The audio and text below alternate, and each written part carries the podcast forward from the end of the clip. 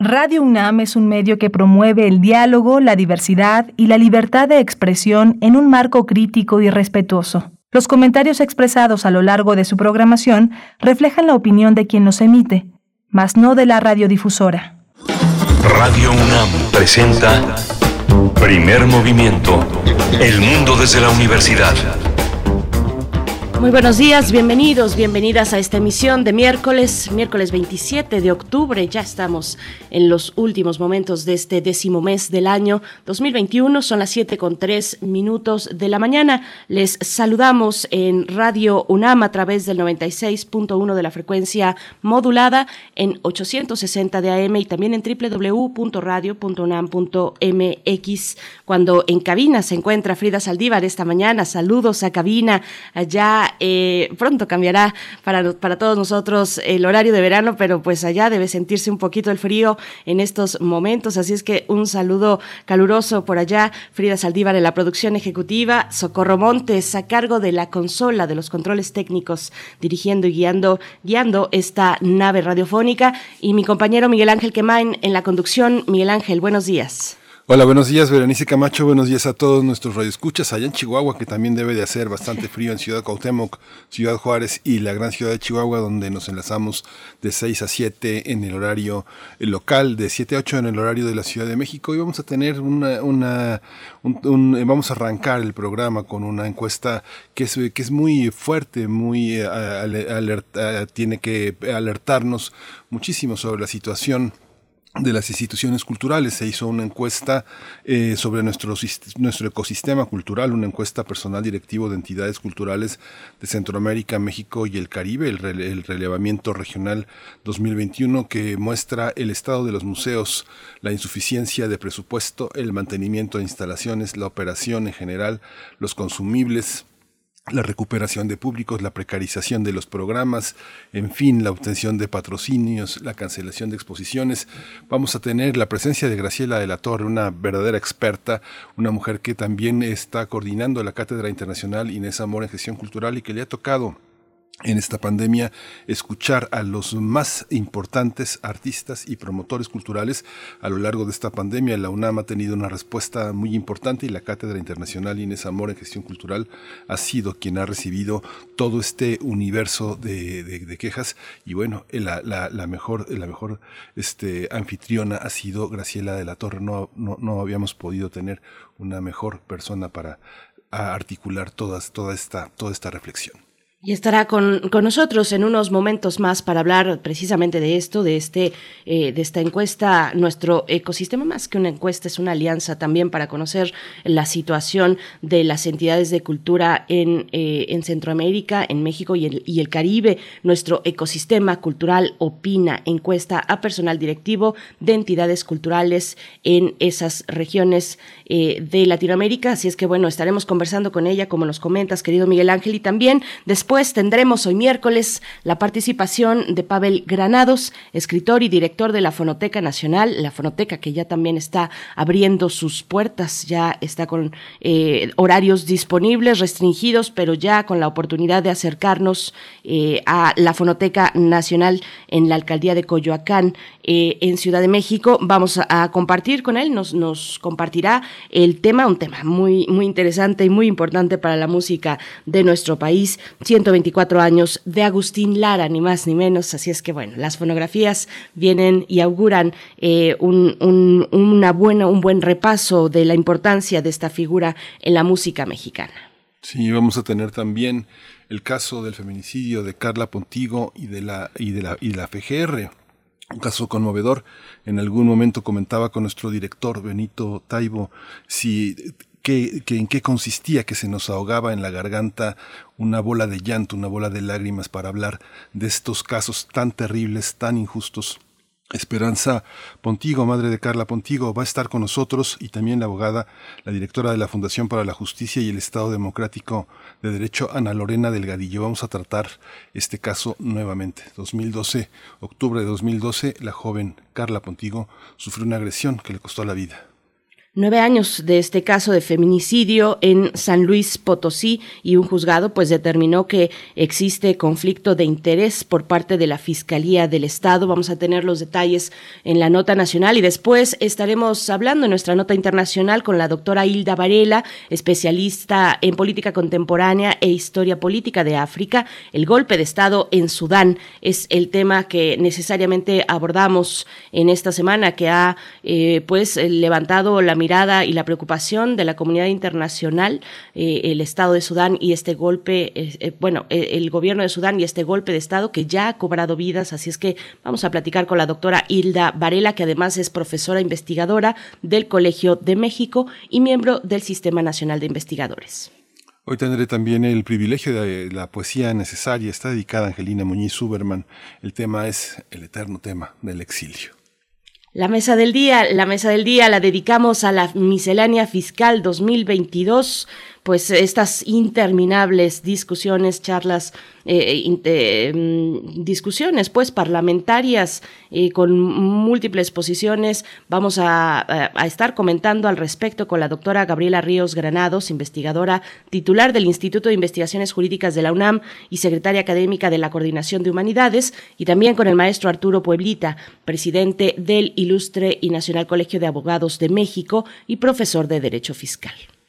Y vamos a tener eh, la sección El crisol de la química a cargo del doctor Plinio Sosa, quien es académico de tiempo completo en la Facultad de Química. Hoy nos va a hablar de una sustancia que cambió al mundo, se llama noretisterona. Bien, pues ahí están los contenidos para esta mañana y también lo que ustedes quieran eh, pues agregar a través de redes sociales con sus comentarios. Si ya nos quieren ir enviando sus calaveritas literarias, pues estamos a muy buen tiempo. Les recordamos esta convocatoria porque la próxima semana estaremos dando lectura a sus calaveritas aquí en primer movimiento como hacemos y como acostumbramos año con año en Día de Muertos. Así es que bueno, están las redes sociales para todos estos propósitos. Movimiento en Twitter, Primer Movimiento UNAM en Facebook. Si nos quieren enviar postales eh, visuales desde donde nos están eh, escuchando, en fin, darnos los buenos días, compartir esa taza de café, están las redes sociales para hacerlo. Vamos en este momento con nuestra información sobre COVID-19 en esta cápsula, información nacional e internacional también de la UNAM. COVID-19. Ante la pandemia, Sigamos informados. Radio UNAM.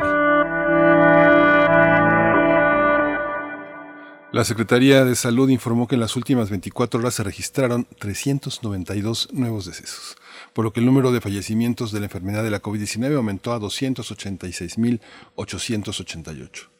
De acuerdo con el informe técnico ofrecido ayer por las autoridades sanitarias, en ese mismo periodo se registraron 4.538 nuevos contagios por lo que los casos confirmados acumulados aumentaron a 3.788.986, mientras que las dosis de las diferentes vacunas aplicadas contra COVID-19 suman en México 117.240.849 dosis. Los casos activos estimados a nivel nacional por la Secretaría de Salud son 27.618.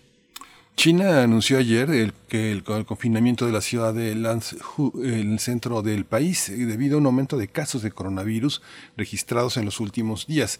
De acuerdo con cifras oficiales de las autoridades chinas, en total hay 51 casos activos en Gansu y 39 de ellos en Lanzhou. A raíz del último rebrote detectado a mediados de octubre, ya hay 33.307 personas bajo observación médica en todo el país. Asimismo, la agencia de noticias AFP reportó un alza del 18% de casos de coronavirus en Europa respecto a la semana anterior y aproximadamente un 60% más que en agosto y septiembre. Hoy se conmemora el Día Mundial del Patrimonio Audiovisual. De acuerdo con Perla Olivia Rodríguez Recendis, que es especialista del Instituto de Investigaciones Bibliotecológicas y de la Información, dice que estamos en un momento coyuntural. Sabemos que existe gran cantidad de contenidos grabados en soportes magnéticos que aún no se han digitalizado y que podrían perderse si no se transfieren los contenidos antes del 2025. La doctora en Ciencias de la Documentación por la Universidad Complutense de Madrid dijo que en México existen aproximadamente 1.500.000 grabaciones sonoras y audiovisuales en diferentes radiodifusoras, televisoras e instituciones públicas y se estima que se ha procesado alrededor del 30% de esta memoria histórica. Ella resaltó el papel de la UNAM para preservar y conservar este patrimonio. Ejemplo de ello es la Filmoteca que se creó en 1960 y Radio UNAM, que es un referente en todo el país en el rubro de conservación de su archivo radiofónico. Vamos con recomendaciones culturales. Inquietud es un proyecto de la escritora, dramaturga y creadora interdisciplinaria Fernanda del Monte que invita a una experiencia inmersiva digital que construye un imaginario actualizado y surreal sobre las ciudades, específicamente la capital del país, la Ciudad de México. Y hoy se va a estrenar este recorrido interactivo, visual, sensorial y sonoro que a las 12 del día en la Casa del Lago va a tener lugar. Para mayores informes se puede consultar en la página de la Casa del Lago, casadelago.unam.mx y ahí va, eh, va a ver en la, en la primera página de inicio este, este, esta actividad.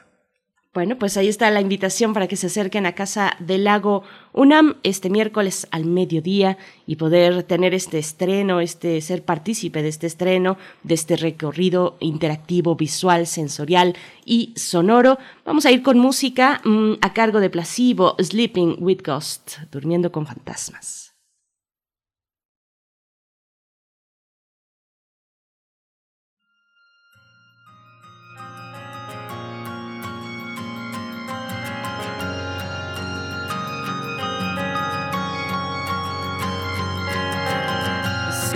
Seas evaporate, though it comes as no surprise.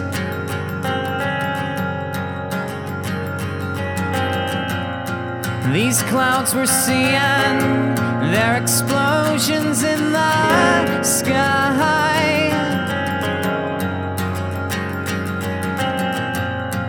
It seems it's written, but we can't read between the lines.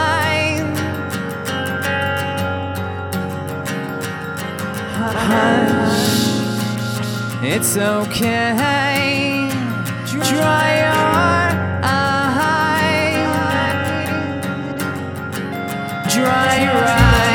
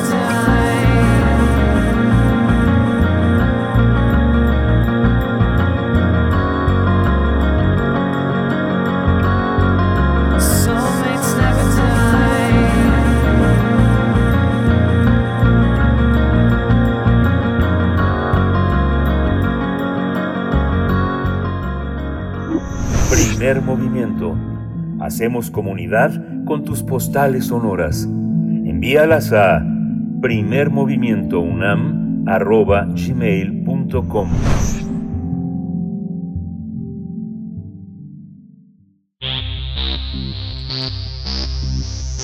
De festivales, ferias y más. Recomendaciones culturales. Se estima que cerca de 36 museos de Centroamérica, México y el Caribe podrían cerrar de manera permanente a más de un año de haber iniciado la pandemia por COVID-19.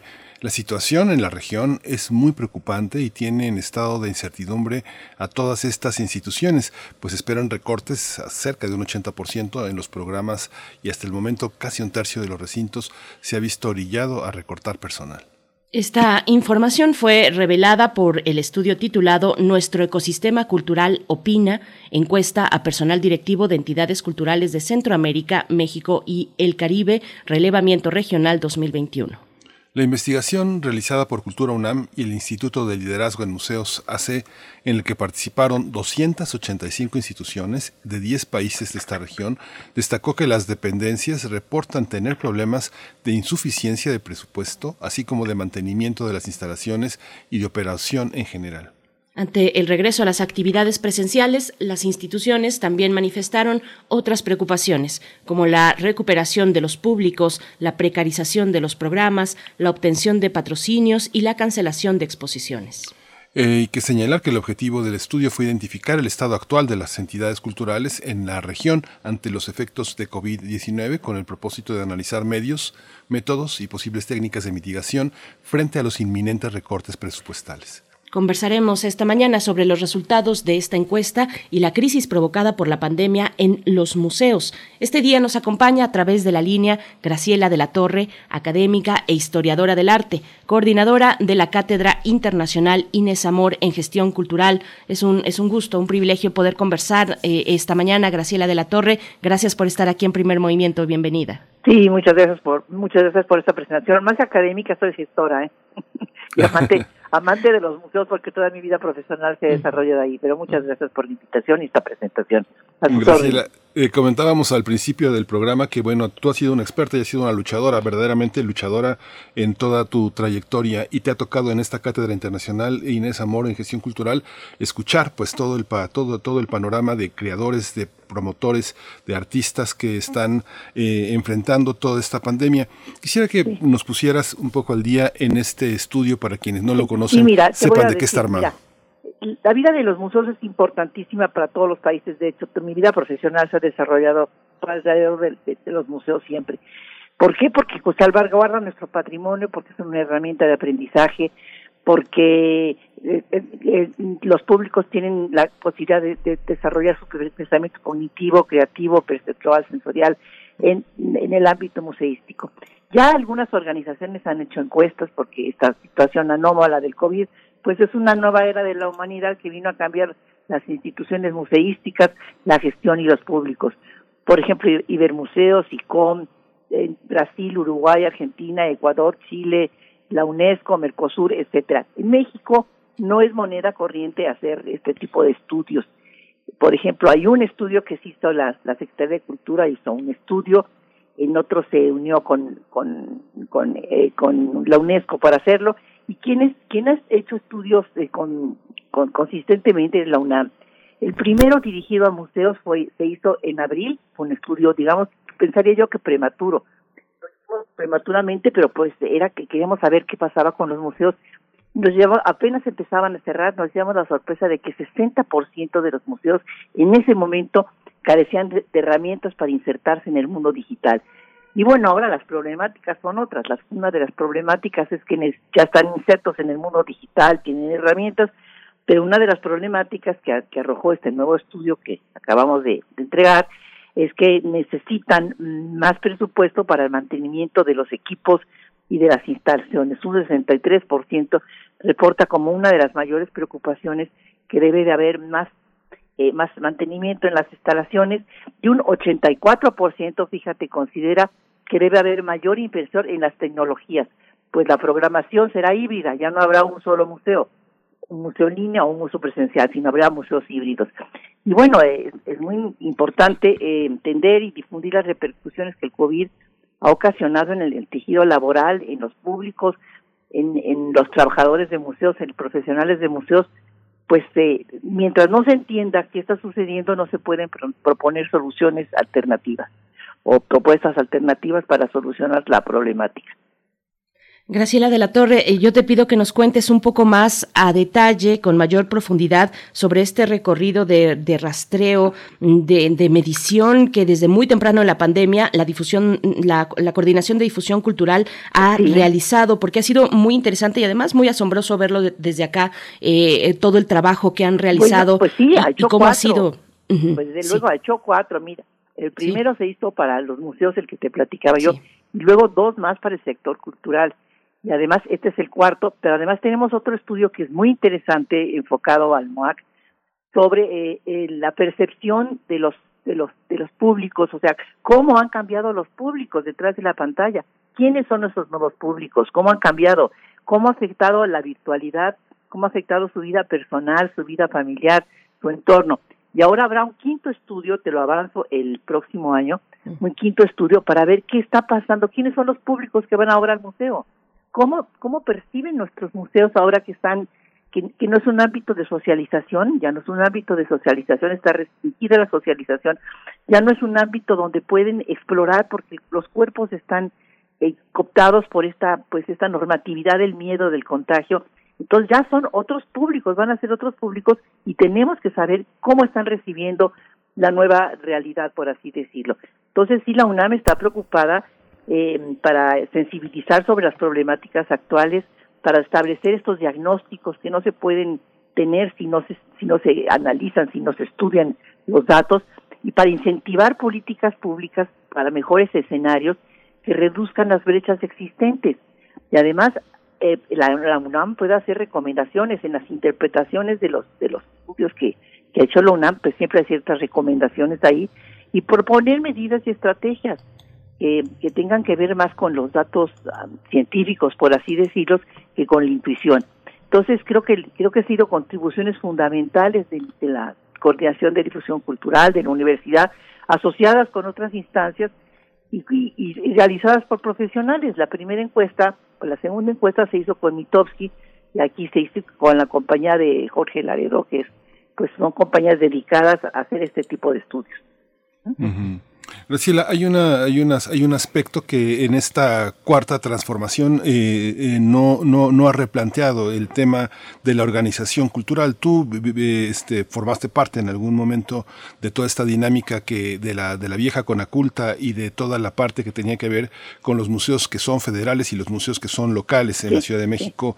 El tema de los museos es, es, es, es enorme. ¿Todos los museos deben de permanecer o se tiene que rearticular los esfuerzos? Por ejemplo, veo un, un, un museo en verdadera, de, en verdadera, desgracia económica como el Museo Cuevas o otro museo tan distinto en Zacatecas como el Felgueres. ¿Cómo, cómo hacer esta, cómo hacer esta, este, esta, este ordenamiento, Graciela? Es un tema muy, muy sensible porque mira, hay museos que están en peligro de desaparecer porque no tienen no tienen la capacidad económica de sobrevivir. Ya desapareció el Macay, en, en Yucatán ya desapareció. Tú estás mencionando al Cuevas también, es muy probable que desaparezca yo algunos otros museos, básicamente que no, son museos que no pertenecen al al Estado mexicano. Los que pertenecen al Estado mexicano sí están sí están viviendo una situación de mucho de mucho por, por muy, muchos problemas en, en términos financieros porque los presupuestos son muy escasos, han tenido enormes reducciones presupuestales, partidas que se han eliminado.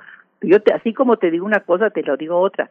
Mis mis colegas son unos héroes, unos héroes porque a pesar de eso sobreviven, luchan, aman a sus públicos y realizan los programas que pueden con muchísima inspiración. Pero sí ciertamente están pasando por, ya vienen arrastrando, ya vienen con lastres de administraciones pasadas, no todo se dio aquí, ¿eh? pero sí realmente están en una situación muy, muy difícil, excepción de aquellos museos que, bueno, han sido beneficiados con sus remodelaciones por porque son parte del, del complejo cultural del bosque de Chapultepec. Pero si tú ves la encuesta, eh, el mayor problema que tienen el 77% es por falta de presupuesto y el 61% tiene problemas y derivados de la operación en general. O sea, su su situación no es de ninguna manera de ninguna manera eh, alentadora.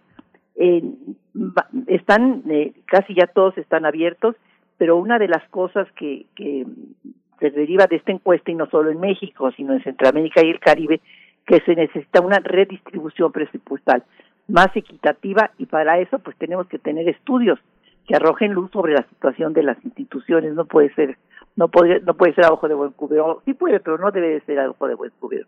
Es imperativo conocer además los efectos que ha tenido esta crisis sobre nuestras instituciones y, finalmente que repercute en el patrimonio y en los públicos.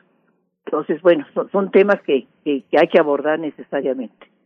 Graciela de la Torre, bueno, y, con respecto a este estudio, nuestro ecosistema cultural opina, cuéntanos un poco más eh, del panorama de la región del Caribe, cuál es el, perfil de los museos en el Caribe, por ejemplo, cuáles son los riesgos, cómo se dio esta alianza eh, de México a través de la UNAM con, estas instituciones. Fíjate que es, una región que realmente nosotros estamos mucho más cercanas. Hay muchos estudios que se han hecho para Estados Unidos, para Canadá, para Europa, en España, pero nosotros estamos mucho más cercanos a las problemáticas como museo que puede tener la región, puede tener Centroamérica y que puede tener puede tener la región caribeña y casi nunca se sabe qué, qué está sucediendo ahí. Guatemala hizo un estudio muy muy este pues muy muy concienzudo a través de AECID, que es la organización de, de para la cooperación española, fue la que lo hizo en Guatemala y bueno, también arrojó datos muy similares a los nuestros, pero quisimos saber qué pasaba en República Dominicana, en Puerto Rico, en Panamá, en Nicaragua, en Honduras, en Guatemala, El Salvador, en Cuba, en Costa Rica, etcétera, y en México, desde luego. Sí debo de confesar que a algunos países nos costó muchísimo trabajo que contestaran, ¿eh? En concreto, Haití fue muy muy complicado que que nos pudiera responder porque sus comunicaciones no son no son tan tan expeditas como querríamos y además los contactos varía, pueden variar, de un día para otro. Pero en fin, aquí tenemos ya las, los, este, los datos, contestaron la mayoría de los, de los museos que contestaron son museos de arte, pocos museos de, arqueología, quiere decir que Lina trabajó, este, contestó poco, y después de los de arte, los de historia son los que, este, contestaron, pero inclusive tenemos en la como tercera categoría los museos de ciencias. Entonces creo que, eh, y en Centroamérica, igual, sea la, misma tipología, en Centroamérica um, la mismísima tipología que son los que, lo que responden. Y, y algunos de ellos, bueno, pues están insertos también en el sector turístico, entonces desde luego la, la pandemia o la, la este, el cambio de, de puertas de sus instituciones a puertas cerradas, pues sí, les afectó muchísimo. ¿Cómo, eh, digamos que estamos hablando como de varios tipos de museos? Hablaste de los del Estado, de los locales, de los que están formando parte del patrimonio, los museos de sitio, los museos que tienen que ver con el INA y con la ciencia. ¿Quiénes van a, van a sobrevivir y cómo están vinculados, Graciela, al, sistema educativo? Ya los niños ya no van a los museos porque el tema, el tema de la, del control de, los niños y de los transportes, prácticamente la CEP se separó de ese terreno, ya no van, a, ya no van a los museos. No, no, no, ya, ya no. Aquellas cosas, mira, eh, es horrible hablar de uno mismo, pero pues en este caso lo tengo que, lo tengo que hacer una vez que yo dejé el, Museo Nacional de Arte, teníamos la promoción cultural de verano que ya abarcaba toda la República. Entonces era una meta para que visitaran en vacaciones los niños los museos, era una meta de 100 mil al menos. Ahorita ya pues no, todo esto está disminuido, no hay las visitas escolares como tú dices, el transporte escolar, el transporte a los museos se ha suspendido, en fin, y si estamos viviendo una situación totalmente diferente. Y, y, eh, fíjate que este problema de, de de hacer una distribución más equitativa de los recursos, no solo es de México, aquí desde luego que se necesita, pero por ejemplo, el director de, del Museo del Centro Histórico José Figueres de Ferrer de Costa Rica, él dice una de sus opiniones, dice, estamos lejos de lograr una verdadera redistribución de las infraestructuras culturales y con ello de los presupuestos de, en el resto del territorio. Pues sí, todos los museos están clamando por eso que es una manera de, poder, poder salir adelante en estos tiempos tan complejos. Sería interesante que nos compartas los hallazgos para eh, el caso de, República Dominicana de Santo Domingo, que es un centro histórico, pues, fundamental eh, del proceso de, conquista, de encuentro de dos mundos, eh, y ahí los recintos históricos, pues, que requieren necesariamente de conservación, son, son grandes casonas con, con, tesoros al interior. muchos de ellos también estuvieron bajo la rectoría de la familia de, este dictador en República Dominicana durante décadas, durante mucho tiempo, eh, y, regresan después al Estado. Cuéntanos un poco de esos detalles, de esos no, matices. No tenemos testimonios de todos los directores, lo que tenemos es la numeralia, ¿verdad? La interpretación, pero si yo te puedo decir, por ejemplo, de algunos directores que sí les pedimos un testimonio puntual, que vamos a estar enriqueciendo esta esta, esta encuesta, esta publicación de la encuesta en línea, con, con diferentes opiniones. Ahorita te puedo decir la de Eva Carolina Gómez, directora del Museo para la Identidad Nacional de Honduras, que dice, antes de la pandemia ya empezamos a flaquear y durante y durante la pandemia tomamos decisiones muy drásticas, dejando ir a la mitad del personal que estaba ya en una situación lamentable. Entonces, pues sí, hay mucho personal despedido. Eh, eh, los, datos que arrojan son de, de, de, personal que tuvo que ser pues despedido porque no tenía las posibilidades de, de, guardar su, contratación, tanto en México como en otros países de, del, de, Centro, de Centroamérica y del Caribe.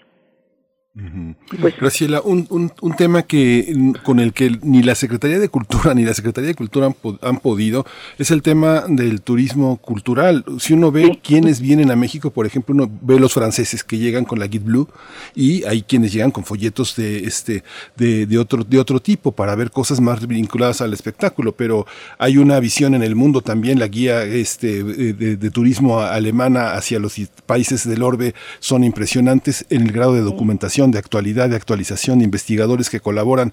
Esta, esta parte no la tenemos. ¿Cómo, ¿cómo definiríamos los, los museos que, tienen que ver los extranjeros que vienen a México? ¿Cuáles serían? Mira, no, en el programa sectorial, si tú revisas el programa sectorial, no es una prioridad el turismo cultural.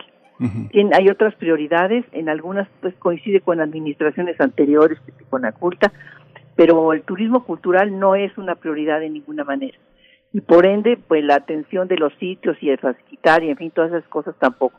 Entonces, pues los, los que llegan están llegando porque México es un país que te ofrece muchísimo, desde el punto de vista arqueológico, histórico, artístico, este, folclórico, en fin, te ofrece muchísimo, entonces sí, hay mucho turismo europeo, poco turismo norteamericano, y los museos que, que tienen taquilla del turismo, bueno, están viéndose, están teniendo también un impacto. Que quiero decir que también una de las crisis de los museos puede dejar de recibir autogenerados. Imagínate que estuvo, el papalote estuvo a punto de cerrar, a punto, porque no recibía nada de taquilla, ellos viven de su taquilla, no recibía nada de acciones comerciales de su tienda, etcétera, y tuvo que hacer una campaña que fue exitosa, pero estuvo a punto de cerrar. Una campaña de 50 millones de pesos para poder salir adelante.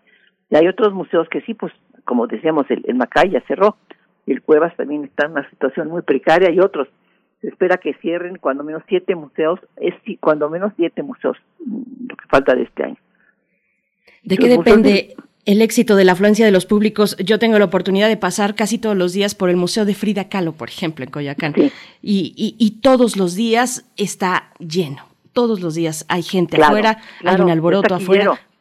¿Cómo? Está ¿cómo no? Sí. Frida Kahlo es un producto muy muy susceptible de consumir absolutamente. Pero bueno, creo que sí es muy necesario entender y difundir las repercusiones que el COVID ha ocasionado en el tejido laboral y, y también en la, en la afluencia turística, desde luego, es una de las herramientas que tienen, que tienen los museos, uno para dar servicio, dos para mostrar nuestro patrimonio y tres para hacerse de ingresos también, desde luego. Entonces, pues habrá que habrá que poner el ojo el ojo también ahí. Perdón, Graciela, hay una, eh, ahora que mencionas el papalote, digo, a mí es un, es un tema que, que, que me causa muchísima, muchísima este, incertidumbre sobre el juicio que tienen algunos museos. Digo, sabemos que la iniciativa privada tiene museos para enseñar a usarle a los niños tarjetas de crédito y cómo hacen las pizzas y todo ese tipo de cosas. Pero hay una parte en la que la iniciativa privada, que ahora está tan cuestionada por el gobierno federal de, sobre el pago de impuestos y sobre las preferencias en la, a la hora de tener privilegios, ¿cómo, cómo entender la participación de la iniciativa privada en esta parte? No, te voy a decir una cosa, absolutamente no podemos ser, este, eh, no tenemos la propiedad exclusiva de nuestras instituciones. Uno, sí hay filantropía en México, sí la hay, hay, no te digo dedicada a la niñez, a la salud, a la educación, dedicada a la cultura, no como en otros países, sí la hay, hay filántropos que no esperan retribución ninguna. Tenemos a Fundación Caluz, tenemos a Fundación HARP, tenemos a Fundación a la Vaca Independiente, tenemos este del menor de días Citibanamec, son hay filantropía desde luego, la Fundación Amparo es fantástica.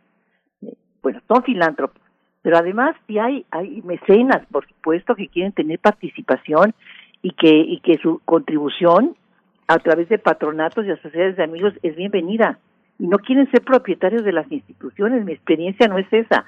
Por ejemplo, te voy a dar un ejemplo. En el Museo de San Carlos, el Museo de San Carlos, ¿qué hicieron? Compraron el terreno aledaño, construyeron un edificio y lo donaron. ¿Qué hicieron para el MUNAL? Para el MUNAL hicieron el proyecto MUNAL 2000, el patronato de renovación museológica, museográfica, arquitectónica. ¿Por qué? Porque habían entregado el edificio 60% ocupado por telégrafos nacionales. Nadie sabía que eso no era un museo, eran las oficinas de telégrafos nacionales y solo un 40% era museo. Final, entonces el patronato del Estado mexicano tiene dinero para hacer esas inversiones. Hizo todo, todo el edificio, hizo un gran museo, el gran museo que es o era el, MUNAL.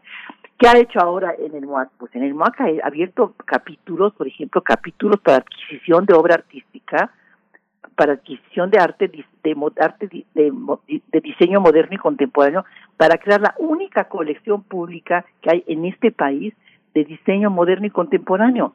Eso lo está haciendo el patronato. ¿Qué otra cosa está haciendo el patronato del MOAC?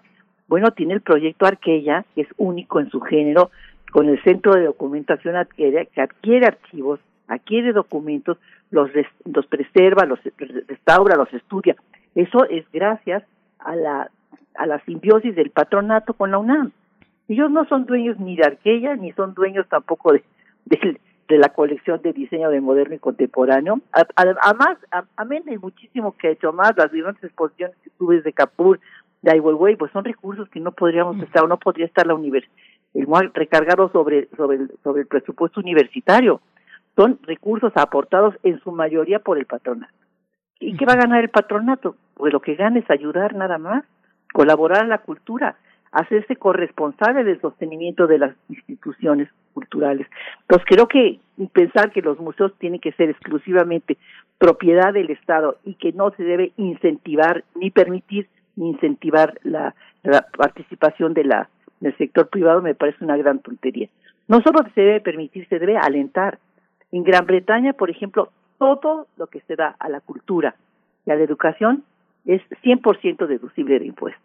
Y aquí lo que estamos haciendo es a la inversa totalmente.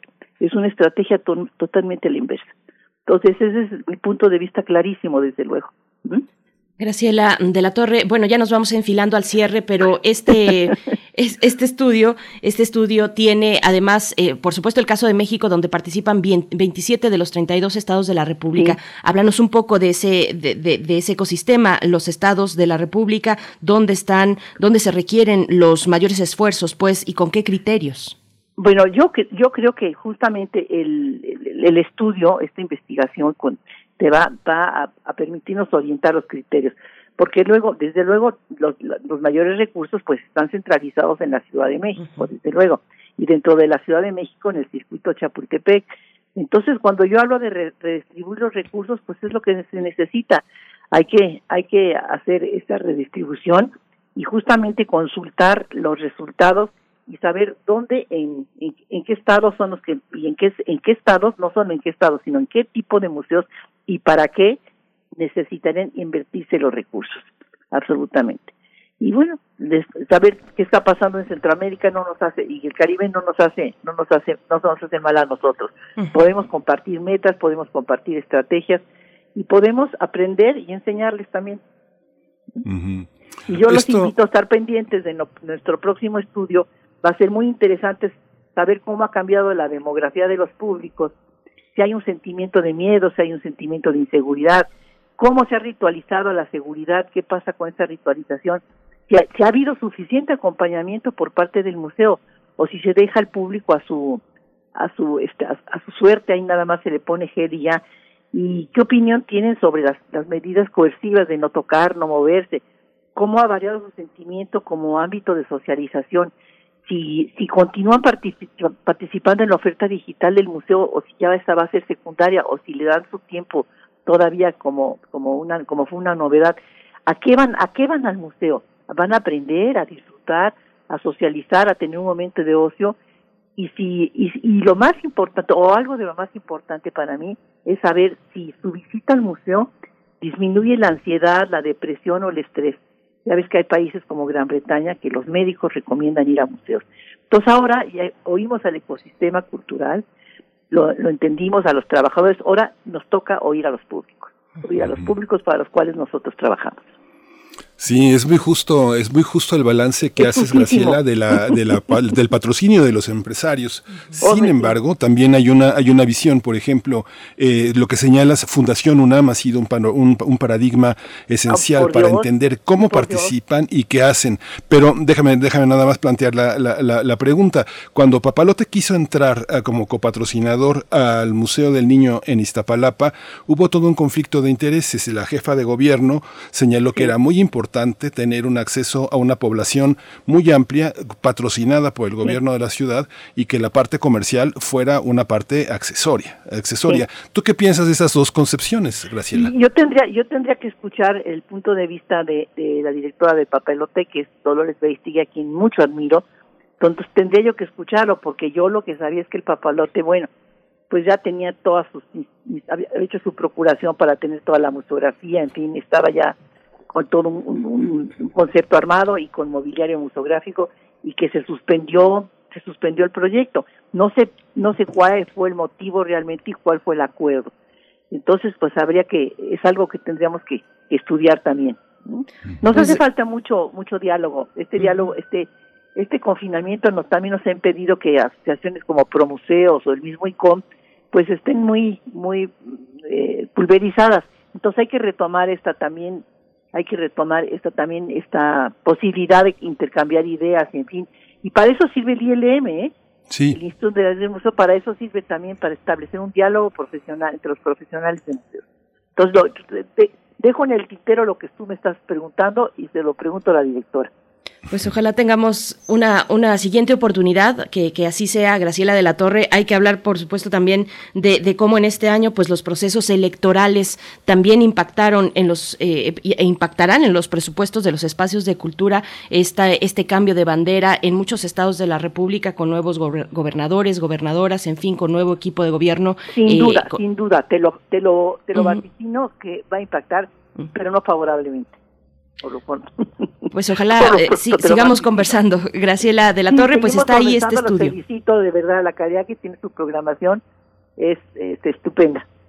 Muchas gracias. Muchas gracias, Graciela de la Torre, historiadora del arte, coordinadora de la Cátedra Internacional Inés Amor en Gestión Cultural. Te agradecemos y está hecha la invitación para que se acerquen a este estudio. Nuestro ecosistema cultural opina. Gracias, Graciela. Tengan buen día, estoy a sus órdenes. Muchas gracias. Vamos a ir con música, vamos a escuchar de Pagua, Vaya Yo.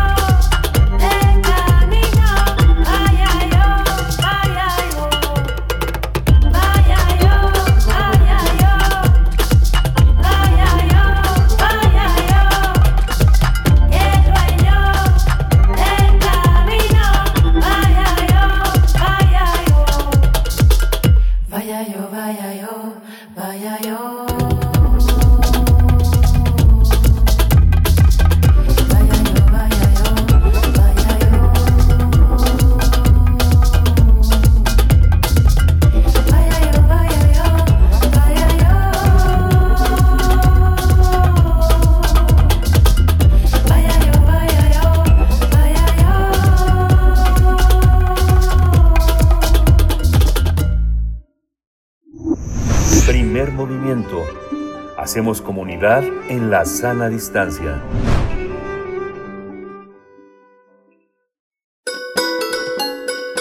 Fonografías de bolsillo.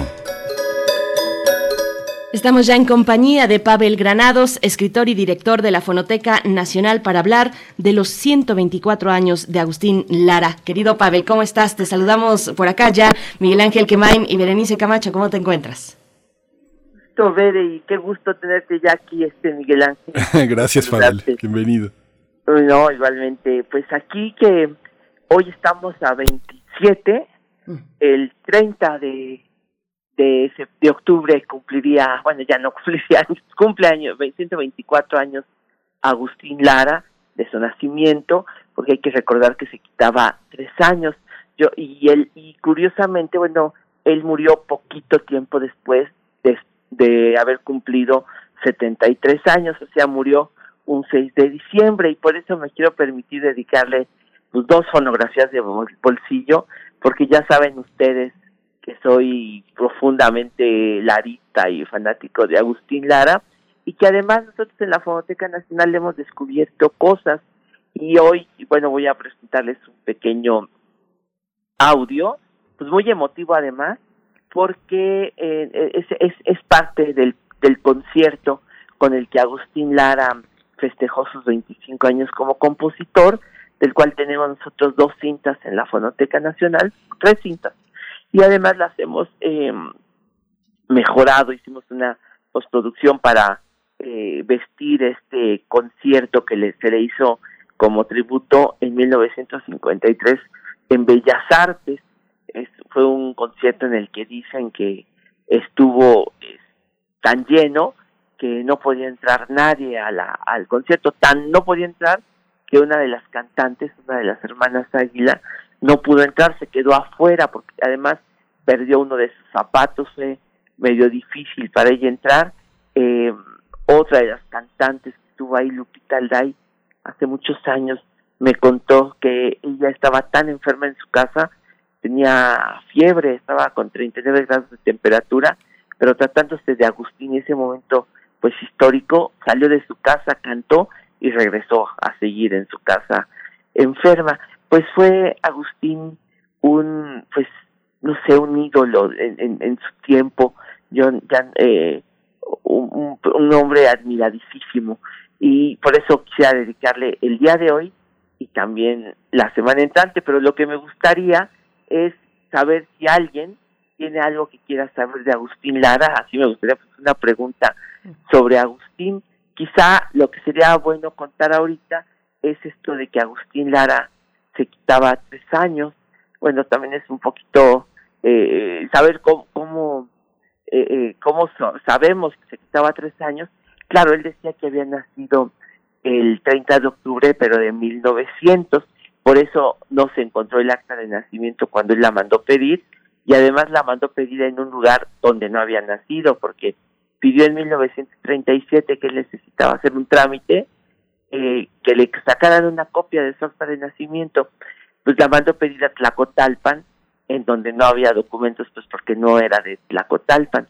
La mandó pedir allá y tuvieron que se necesitaban testigos para pedir este, una copia y unas personas Lara y otra otra una persona Lara y otra persona Aguirre que eran de Tlacotalpan dijeron que sí que él era de allá pero naturalmente no eran ni siquiera parientes de Agustín.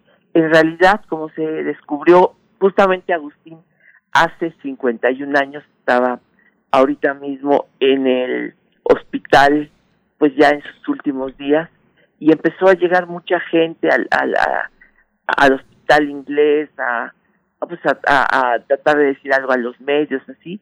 Y un párroco de la catedral le dijo a, habló a Televisa do- donde contestó, mandaron llamar a Jaime Almeida, Jaime Almeida para poder recuperar un texto que tenían en los archivos de la iglesia y era el acta de bautizo de Agustín, donde se ve que él había nacido el 30 de octubre, pero de 1897. Cuando él tenía 19 años, él se casó en Coyoacán y gracias a que conocemos el acta de matrimonio que se casó con una muchacha que conoció por ahí, en- es decir, en Coyoacán, eh, pues sabemos, porque él le dijo al juez en esa ocasión, que se llamaba Agustín Lara Aguirre, que había nacido en la Ciudad de México y que tenía 19, 19 años. Entonces ahí, por esa razón, sabemos que había nacido en 1897 y en la Ciudad de México, aunque sí hay fotos de Agustín Lara en, en Veracruz muy jovencito. Hay una foto especialmente que a mí me llamó mucho la atención, me gustó. Está él con sus dos hermanos, con, con su hermano Joaquín, que era más chiquito, y con su hermana María Teresa, en, en, una, en un estudio fotográfico, pero Agustín trae un periódico que se ve ahí, se acerca, que está fechado en Veracruz. Entonces, ¿qué quiere decir? Que sí, efectivamente, Agustín y sus hermanos iban desde chiquitos a Veracruz, que sí tenían a qué ir y que posiblemente sí conocieron Tlacotalpan de niños. Entonces, no, no es tan descabellado, porque el, el, papá, don Joaquín, era médico y en algunos casos eh, podía ir a, atender y como él comentaba, sí llegó a ir a atender a, a Tlacotalpan, pero más que un niño que, ah, bueno, sí era un niño que iba de pronto a Veracruz, a Tlacotalpan, que disfrutó esos lugares, ciertamente Agustín fue un niño de Coyoacán, fue un niño que jugaba en Coyoacán con sus amigos, a los toros, admiraban a Gaona, entonces se ponían a Rodolfo Gaona, el gran torero mexicano, se ponían a jugar a los toros en las tardes, en las calles de, de Coyoacán, o bien al béisbol. Agustín fue un fanático del béisbol siempre, y pues yo creo que más bien podría decirte que Agustín fue un niño de Coyoacán, donde vivió en el edificio Oradur, que todavía está hoy, bueno, existe el edificio, está exactamente frente al kiosco de, de Coyoacán, es, decir, que Agustín, pues cuando se asomaba a la ventana podía ver el kiosco de Coyoacán, entonces cualquiera que pueda ver, estar ahí en, en, Coyoacán puede conocer ese edificio donde vivió Agustín. Muchos años después volvió Agustín a, a, visitar Coyoacán en enero de 1935, ya era otro Coyoacán, pero él pasó pues, con su coche, caminó por las calles y vio que el farolito que los alumbraba a los niños cuando jugaban béisbol todavía funcionaba. Entonces se emocionó tanto que le hizo una canción que todos conocemos y que se llama Farolito. Pues este audio que les quiero compartir hoy son las palabras de Cantinflas eh, en el homenaje de 1953. Es muy emotivo hablando Cantinflas de Agustín Lara y con Agustín ahí muy emocionado que dice pues que si se tarda un poquito más en hablar se- ya no va a poder pronunciar una palabra de emoción. Ese es el, el, el- el audio que les quise traer en esta mañana. Ujú, para Gracias, Agustín. Ahora que decías que si alguien tenía una pregunta, digo, no es para esta ocasión, pero algún día, eh, yo no sé eh, qué clase de biblioteca tenía Agustín Lara, porque bueno, finalmente, frente a contemporáneos, yo creo que no tiene mucha pérdida la, la poesía de Agustín Lara, es un auténtico poeta. Si nunca hubiera, si, si nunca se hubiera compuesto su música para sus letras, creo que estaría dentro de las antologías de la poesía mexicana del siglo XX sin ninguna duda, ¿no? Qué buena pregunta. De eso le hablo la siguiente semana. Órale. Perfecto, perfecto, que- querido Pavel, pues eh, vamos a escuchar esta fonografía y también a recordarle a la audiencia pues que la fonoteca ya está abriendo sus puertas y, y- y, pues si quieres eh, recomendar algo eh, de alguna actividad en esta semana. Pues ya, se ve, la, ay, claro, la, a partir del viernes nuestra ofrenda, ya estamos eh, eh, de, de lunes a jueves de, y de, de 11 a 5, los viernes de 12 a 2 y ya pueden ir a, eh, a visitar la ofrenda de la fonoteca.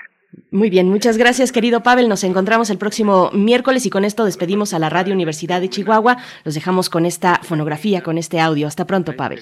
Hasta luego. Orgullo de nosotros los mexicanos, que no tengo palabras con qué decirle lo que yo quisiera decirle y lo que me sale del corazón. Es por eso que nada más puedo decirte, Agustín, que el mejor trofeo que puedes tener, el mejor premio que puedes tener, es el cariño que México te tiene.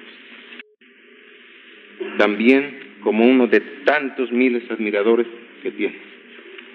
Y Agustín, que nos dures muchos años, aunque no engordes. Con sus palabras sencillas, llenas siempre de fraternal afecto, Mario Moreno Cantinflas, el genial mimo mexicano, en el marco emotivo y febril del aplauso del público y de las dianas alegres de las dos orquestas, la nacional y las coristas de Agustín Lara, estrecha, estrecha hasta casi quebrarlo a Agustín Lara hasta casi quebrarlo de afecto entre sus brazos. Con lágrimas en los ojos, Agustín Lara, lleno de emoción por este abrazo de Cantinflas, está frente a los micrófonos de la cadena nacional.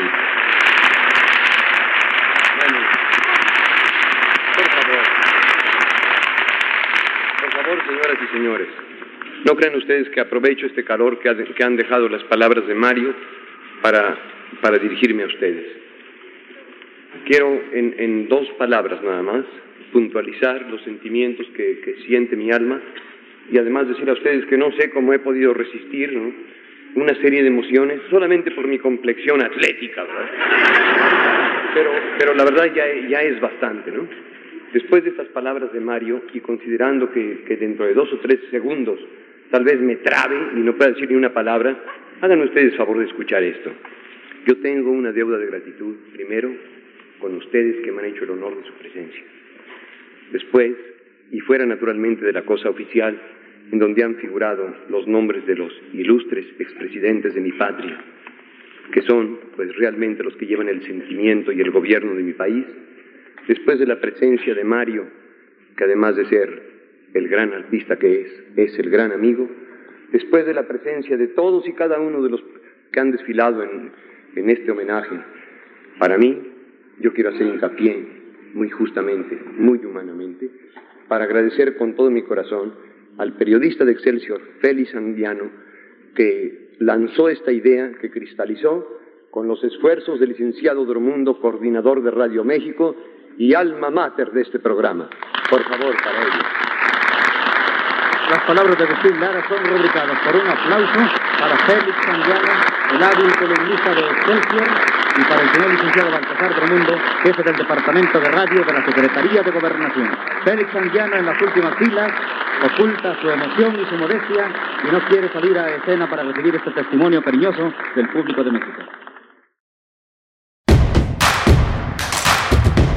Síguenos en redes sociales. Encuéntranos en Facebook como Primer Movimiento y en Twitter como arroba PMovimiento. Hagamos comunidad.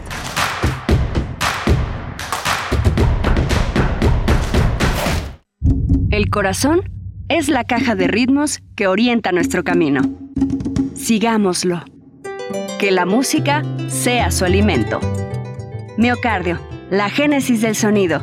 Una transfusión sonora de Radio UNAM para tus oídos.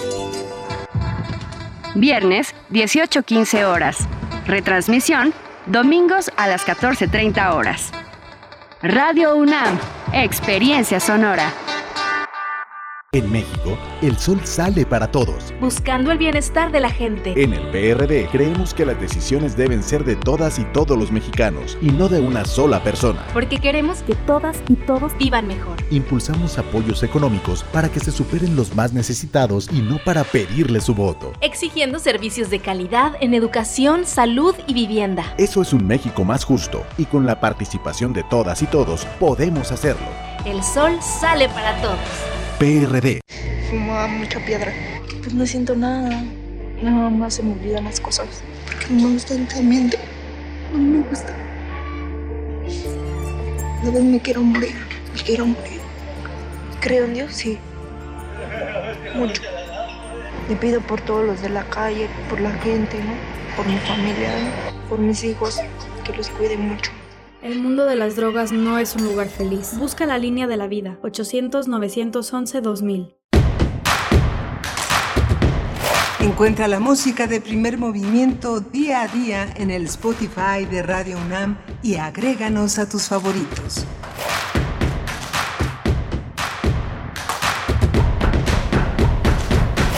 Hola, buenos días. Ya son las 8.13 de la mañana aquí en la Ciudad de México. Le damos la bienvenida a la Radio Nicolaita, ya casi con medio siglo de, de- de actividad en la radio universitaria allá en Morelia, Michoacán, en ese gran estado que nos enlazamos todos los días de 8 a 9 de la mañana. Está Socorro Montes en, la, en el timón de la, de la nave, en las aguas procelosas de las ondas gercianas y Frida Saldívar en la producción ejecutiva esta mañana, Violeta Berber en la asistencia de producción y mi compañera Berenice Camacho en la conducción de primer movimiento. Berenice, buenos días. Buenos días, Miguel Ángel Quemain y a toda la audiencia que nos acompaña desde muy temprano, los que apenas se suman y también en este enlace con la radio Nicolaita. Saludos a Morelia en el 104.3. Pues bueno, qué, hora tan interesante tuvimos hablando del ecosistema cultural en, el Caribe, en Centroamérica y en México a, partir de esta encuesta al personal directivo de entidades culturales. eh, eh, y, bueno, los comentarios y, siempre pues los, eh, digamos, la experiencia, el recorrido muy amplio que tiene Graciela de la Torre, eh, que, hoy está en la Cátedra eh, Internacional Inés Amor en Gestión Cultural, pero, pero bueno, muy, muy interesante. Y también cerrar con este audio de, eh, pues, a los 124 años de Agustín Lara, este audio que nos acaba de compartir Pavel Granados, director de la Fonoteca Nacional, eh, las palabras de Mario Moreno Cantinflas felicitando a Agustín Lara, pues que se rompe un poco ahí eh, en la emoción, pues de tanto cariño en ese uno de sus aniversarios, pues que fue retratado de esa manera con esas palabras, Miguel Ángel. Sí, muy, muy interesante y muy interesante toda esta perspectiva que le da Pavel a este mundo que debería de caracterizar al tema de los espectáculos, esta parte que tiene de patrimonial, de, enorme trascendencia, ese aspecto de la música de masas, de la música masiva que llega a un gran público y que tiene grandes perspectivas de consumo. Hay mucha gente muy importante detrás de todo este universo, desde José Alfredo Jiménez, Cuco Sánchez, Javier Solís, Agustín Lara, toda una cauda de intérpretes, pero también de compositores, de cantautores, que son, eh, que son tan importantes en la historia sentimental de nuestro país, ¿no? Figuras que pueden tener eh, lados que son complejos, que son muy comerciales, pero que detrás de ellos hay verdaderos eh, artistas, poetas, como el caso de la gran trayectoria que tuvo José José, eh, que detrás de él había grandes compositores, grandes creadores, grandes músicos, y que bueno, forma parte de un patrimonio que tiene todo el público, todo el público, sea, sea el que fuere, ¿no?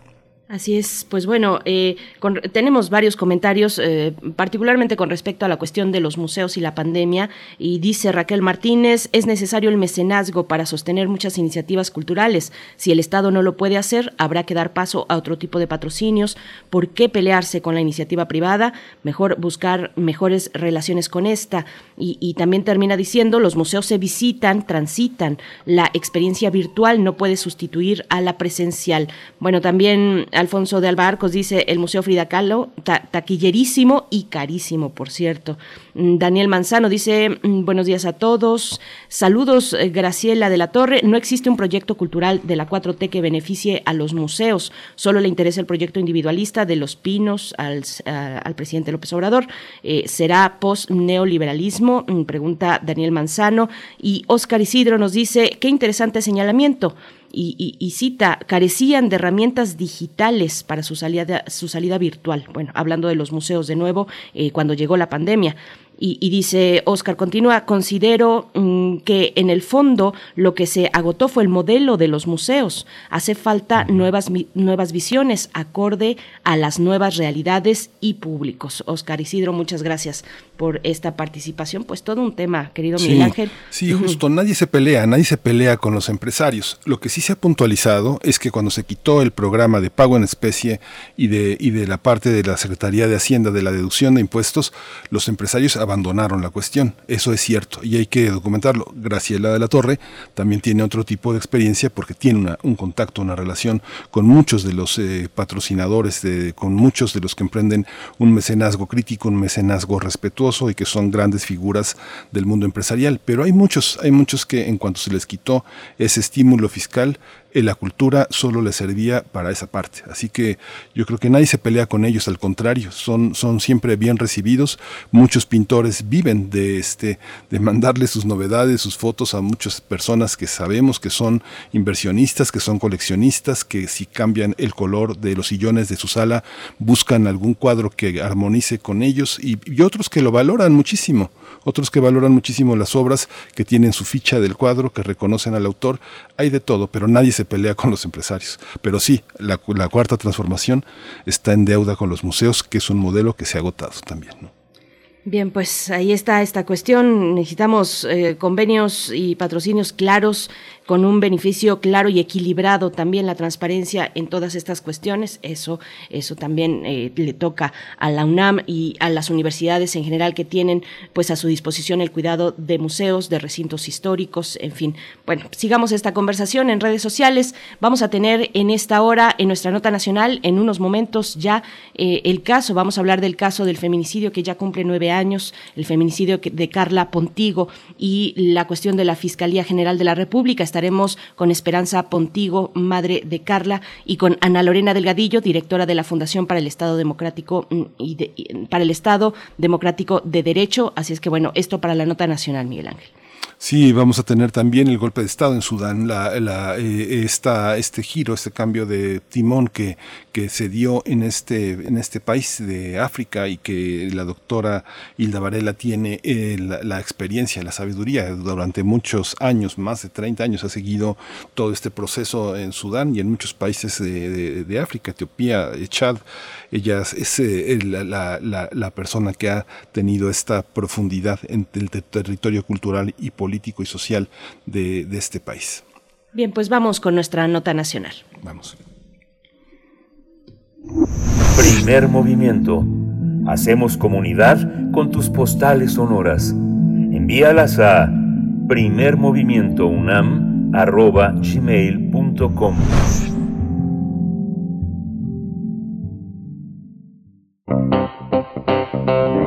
Nota Nacional. En octubre de 2012, la joven de 22 años, Carla Pontigo, sufrió una agresión en la discoteca que elaboraba. Horas más tarde se reportó su muerte. En respuesta, eh, eh, personal del lugar argumentó que Carla había sufrido un accidente. No obstante, previo a los hechos, la joven había sido víctima de acoso por parte del dueño del lugar. A nueve años de su muerte, el juzgado primero de distrito de San Luis Potosí ordenó que la Fiscalía General de la República atraiga el caso de Carla Pontigo debido a que existe un conflicto de interés con la Fiscalía del Estado. Al respecto, Candy Elizabeth Martel Sandoval, titular de la Unidad Especializada Multidisciplinaria Itinerante en Materia de Género, quien está a cargo de la investigación del caso, hizo un llamado a las autoridades, entre ellas al fiscal general de la República, Alejandro Hertz Manero, para que se cumpla con la resolución ordenada recientemente. Candy Martel también destacó que en 2019 la Suprema Corte de Justicia de la Nación determinó que el asesinato de la joven estuvo rodeado de circunstancias de violencia basadas en género. Por este motivo ordenó que se hiciera una investigación diligente, exhaustiva, imparcial y con perspectiva de género. Por ello, Amnistía Internacional y la Fundación para la Justicia y el Estado Democrático de Derecho hicieron un llamado al titular de la Fiscalía General de la República, Alejandro Gertz Manero, y a Leticia Catalina Soto Acosta, titular de la Fiscalía Especializada en Delitos de Violencia contra las Mujeres y Trata de Personas, a cumplir con la resolución del Juzgado Primero de Distrito de San Luis Potosí. Bien, pues vamos a conversar esta mañana sobre este llamado a la Fiscalía General de la República para que atraiga el caso y realice una investigación con perspectiva de género y la sanción a los responsables de su muerte y de la primera indagatoria irregular. Y con este propósito nos acompañan en esta mañana Esperanza Pontigo, madre de Carla Pontigo. Esperanza, gracias por estar con nosotros, con nosotras. Bienvenida a Primer Movimiento. Buenos días. Buenos días a todos y gracias por este espacio. Señora Esperanza Pontigo, bienvenida, madre de Carla Pontigo y, y- bueno, una, una, una luchadora incansable. Que se haga justicia. Esperanza Pontigo, bienvenida. Sí, gracias a todos y, y claro, pues eh, en esto estamos nosotros porque pues ha sido nueve años. Eh, En este, ahora sí que mañana ella cumple nueve años de que, de pues que me la arrebataron y que eh, aquí en el estado de San Luis Potosí, pues ellos eh, en su investigación en el 2012 decían que ella había chocado con una puerta de cristal. Cuando yo la veo, pues eh, desde luego que nunca, nunca dije, esto no fue un accidente. Ella tenía un golpe en la cabeza, un ojo casi salido, un labio mordido, casi arrancado, lo, unas manos en el cuello, este, como ella era muy blanca, se le veían este, las heridas de los hombros, de las antebrazos, todo lo que ella tenía era imposible que fuera un accidente. Hemos Gracias. hecho una lucha incansable de la cual nosotros aquí en el estado, pues el juez de distrito nos da esa posibilidad ya que antes anteriormente la Suprema Corte de Justicia de la Nación el 19 de noviembre del 2019 eh, de 13 de noviembre del 2019 nos da una luz una gran luz que nosotros venimos al estado de San Potosí con el con eh, con esa luz de que salió una buena sentencia para el caso de Carla. Es el segundo caso que sale de la Suprema Corte de Justicia de la Nación. Y ahora, pues, con este pequeño problemita, porque desgraciadamente en, el, en ese año el fiscal que está ahorita en turno, él en su momento, en, e- en ese entonces, él pues era el secretario eh, de secretario de, entonces procurador de justicia. Entonces, el hermano de él fue el juez que dio la sentencia de homicidio por culpa. Y entonces, por eso, no puede ser un fiscal, juez y parte. Entonces, yo le agradecería mucho al maestro Getmanero que nos atraiga este caso, que sea así como ha sido eh, el caso emblemático, que también sea en su fiscalía emblemático para que todas las fiscalías a nivel nacional vean que se puede hacer justicia. Y a la maestra Soto le agradecería mucho que, que vea este caso como un caso más emblemático y que ellos hagan que las que desgraciadamente las fiscalías les llame la atención. Eso sería una cosa yo busco nada más lo único que quiero es justicia, verdad. Es lo único. Y que vean que al final del día sí hay justicia. Muchas gracias, Esperanza Pontigo. Estamos también en la compañía de Ana Lorena Delgadillo, directora de la Fundación para la Justicia y el Estado Democrático de Derecho. Ana Lorena, como siempre, gracias por estar aquí. Muy buenos días. ¿Cómo estás? Hola, Berenice y Miguel Ángel y señora Esperanza, muy buenos días y pues como siempre también gracias por el espacio. Gracias, Ana Lorena. Pues cuéntanos, por favor, esta cuestión que se revela de un conflicto de interés y el llamamiento, el llamamiento que hacen a la Fiscalía General de la República para que atraiga este caso, este caso de Carla Pontigo. Sí, pues como un poco narraba la señora Esperanza eh, lo que ha implicado para ella y que seguro es lo mismo para muchas madres eh, en el país que buscan justicia, es una cantidad de obstáculos para lograr eh, pues lo básico que sería en cualquier país es que haya justicia en un caso de feminicidio y que aquí en México parece ser algo tan complejo de alcanzar. Eh, bueno, como ya venimos platicando con ustedes, ustedes saben que se obtuvo una muy buena sentencia de la Suprema Corte de Justicia en el caso de Carla Pontigo. Eh, lo que se ordena es que se lleve a cabo una investigación con perspectiva de género, dado que lo que observó la Corte es que había elementos eh, pues para presumir una violencia de género, ¿no? De lo que decía la Corte es que el caso había estado rodeado de circunstancias de violencia basada en el género y, y lo que ordena es que se haga una investigación diligente, exhaustiva, imparcial y con perspectiva de género. Entonces, con esa sentencia es que llegamos, digamos, obviamente junto con la señora Esperanza y con su familia San Luis Potosí, y con el anterior fiscal lo que se había logrado es que se nombrara una fiscal, pues sí, independiente, eh, una fiscal, eh, digamos, esta fiscal venía de Chihuahua y ella fue la que con, empezó a hacer las investigaciones con un equipo que también se trató de que fuera independiente.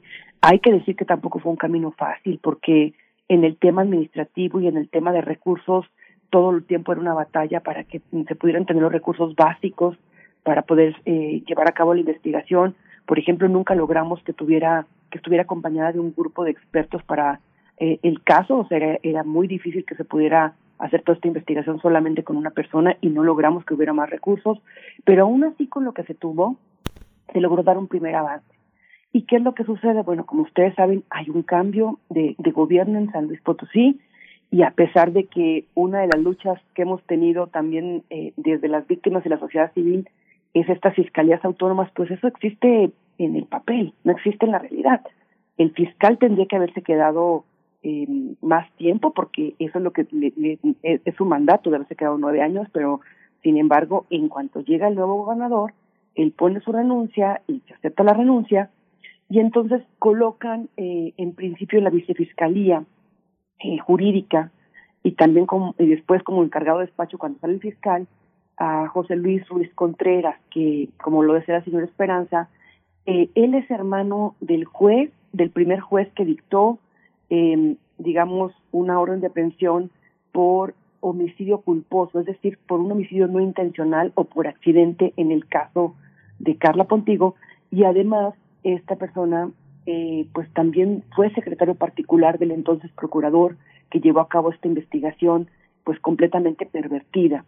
Entonces, estos hechos, eh, digamos, los hace de conocimiento la, fiscal encargada del caso de nosotros y, obviamente también del fiscal en ese momento que todavía no cambiaba, y, nosotros hacemos una petición pues para que los, los autos sean enviados al juzgado porque consideramos pues que no hay garantías de independencia para que se siga llevando a cabo la investigación. Eso es lo que se logra, o sea, la fiscal eh, pone la investigación, eh, eh, al- eh, digamos, ante el juzgado primero de distrito para que evalúe.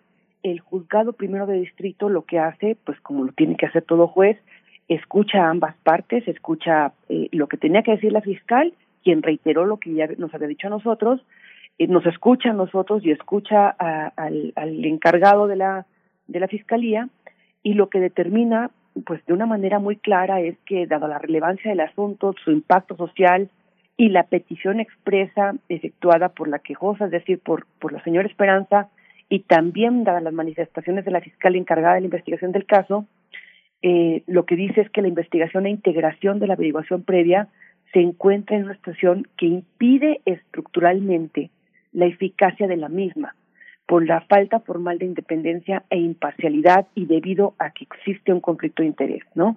Y entonces dice que por lo tanto procede dar intervención legal a la Fiscalía General de la República y lo que hace el juzgado es instar, instar a la Fiscalía General de la República para que atraiga el caso, ¿no? Entonces, eh, pues decirles primero que nada que, que evidentemente es como si se tuviera que reiniciar un camino, un camino, ¿no? En, en el caso, eh, buscando cuál es la autoridad que cuenta con independencia, que cuenta con autonomía y que no va a tener ningún tipo de sesgo de ningún de, de ninguna especie para investigar el caso, porque hay que recordar que lo que ordenó la Suprema Corte en la sentencia es no solamente que se investigara quiénes son los responsables de eh, los hechos de feminicidio, sino que también quiénes son los responsables al interior de la Fiscalía de haber pervertido la investigación. Entonces, eh, eh, evidentemente, esto abre un camino nuevo porque hay que buscar, hay que ver si la Fiscalía va a querer atraer el caso y si no, hay que empezar nuevamente otra lucha jurídica para, para buscar la instancia que pueda ser independiente. Y lo segundo es, pues que sí nos parece un precedente muy importante esto, ¿no? O sea, yo en los años que llevo como defensora de derechos humanos, ya más de 20 años, no me había encontrado con una situación donde fuera la propia fiscal la que fuera al- ante el juzgado de distrito a decirle aquí hay un riesgo. Aquí hay un riesgo a la investigación, aquí hay un, aquí hay un riesgo porque hay un, un conflicto de intereses, un conflicto de interés, y entonces solicito que ustedes, ustedes como autoridad independiente, me ayuden a resguardar de mejor manera la investigación para que realmente se haga como dijo la Corte. La Corte lo que ordenó fue que fuera diligente, exhaustiva, imparcial. Entonces, efectivamente, la licenciada eh, Martel abre una puerta nueva también y un camino que no habíamos visto tal vez eh, respecto de, de consignar esta investigación ante el juzgado para que se decida y el juzgado también, el, el, el juzgado de distrito de San Luis abre también una puerta escuchando la petición y diciendo efectivamente, aquí hay un conflicto de interés y requerimos una instancia que investigue de manera imparcial. Señora Esperanza, eh, para usted, con la experiencia de estos nueve años muy, muy duros que no podemos imaginar, le pregunto qué significa investigar con perspectiva de género, que es otro de los llamados, además de eh, tener una investigación diligente, exhaustiva, imparcial, también agregar este aspecto fundamental de la perspectiva de género. ¿Qué se exige en este sentido para la investigación de Carla? Bueno, pues que se, eh, en, en este sentido, pues como lo dijo Ana Lorena, pues que se, que se investigue como debe de investigarse y castigarse como debe de castigarse a las personas y que este tenga esa esa pequeña cosa que no sean es que nos vengan a las mujeres como si fuésemos nosotros el problema, no es el problema, simplemente que nosotros como madres, te los vuelvo a repetir, no matan a la persona, nos matan a nosotros en vida. Y nosotros así como estamos hay que luchar y hay que decir y hay que sacar y que vean que se va a hacer justicia. Eso es lo único que nosotros pedimos, la justicia para nuestras hijas, justicia para eso y que no sea de repetición, que no se vuelva a repetir, que no vuelva. Entonces, por eso yo, yo ahorita con esta lucha que ha sido una lucha de tropiezos y de que siempre nos ponen peros y esto, que vean, no por eso está esa sentencia, como lo dijo Ana Lorena, porque a esa sentencia, como dice, se tiene que investigar desde el juez federal hasta el policía de investigación y ese es lo, lo que nosotros, ahora, no conforme con esta lucha, yo he tenido amenazas, yo he estado y inclusive no me quieren dar la seguridad para mi persona. ¿Por qué? Porque nos han puesto esas piedras en el camino. Ujú. Es algo muy, muy, muy complejo. Ana Lorena Delgadillo, directora de la Fundación para la Justicia y el Estado Democrático de Derecho, pues finalmente estamos frente a una, una situación eh, de una enorme riqueza conceptual y de una, y de una gran, este, pues una, un- es una cuestión también un poco como de, de, de- de fortuna, de buena estrella, el que Candy Martel haya tenido esa valentía, lo que, lo que pone él también sobre eh, la, importancia de tener en esas unidades especializadas, multidisciplinarias, perspectivas de género, mujeres valientes, eh, no necesariamente exclusivamente mujeres, sino personas que no tengan un conflicto de intereses, que no tengan miedo, que no tengan la ambición de escalar. Es una parte que dis- discutimos esta semana también, la elección de los ministros de la Suprema Corte, que no es porque sean nada más mujeres, sino una particularidad de mujer que lucha, que se enfrenta y que coloca en el, dedo en esta llaga que, que es la- el conflicto de intereses y la colusión para que los casos se oscurezcan. ¿Cómo entenderlo, Ana, este, eh, Ana Lorena Delgadillo? Pues mira, Miguel Ángel, hemos venido platicando también mucho con ustedes esta otra gran batalla que hemos dado ya por, por varios años respecto de la importancia de contar con fiscalías eh, autónomas en principio, ¿no? Para que no importa quién se tenga que investigar, se investigue. Que eso, es- que eso es el principio básico. Que, que no importa a quién se tenga que investigar, no importa quién sea la persona, se investigue, que no haya ningún sesgo, que no haya ninguna influencia eh, de fuera para que se puedan llevar a cabo las investigaciones. Eso es fundamental en cualquier fiscalía. Eso es una cosa que hemos estado repitiendo mucho.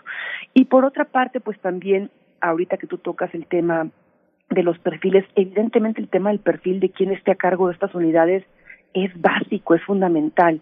Eh, como bien lo decía la señora Esperanza, eh, parte, por ejemplo, de, de, de, la importancia de la perspectiva de género en estas investigaciones, lo primero es que no se culpabilice a la víctima.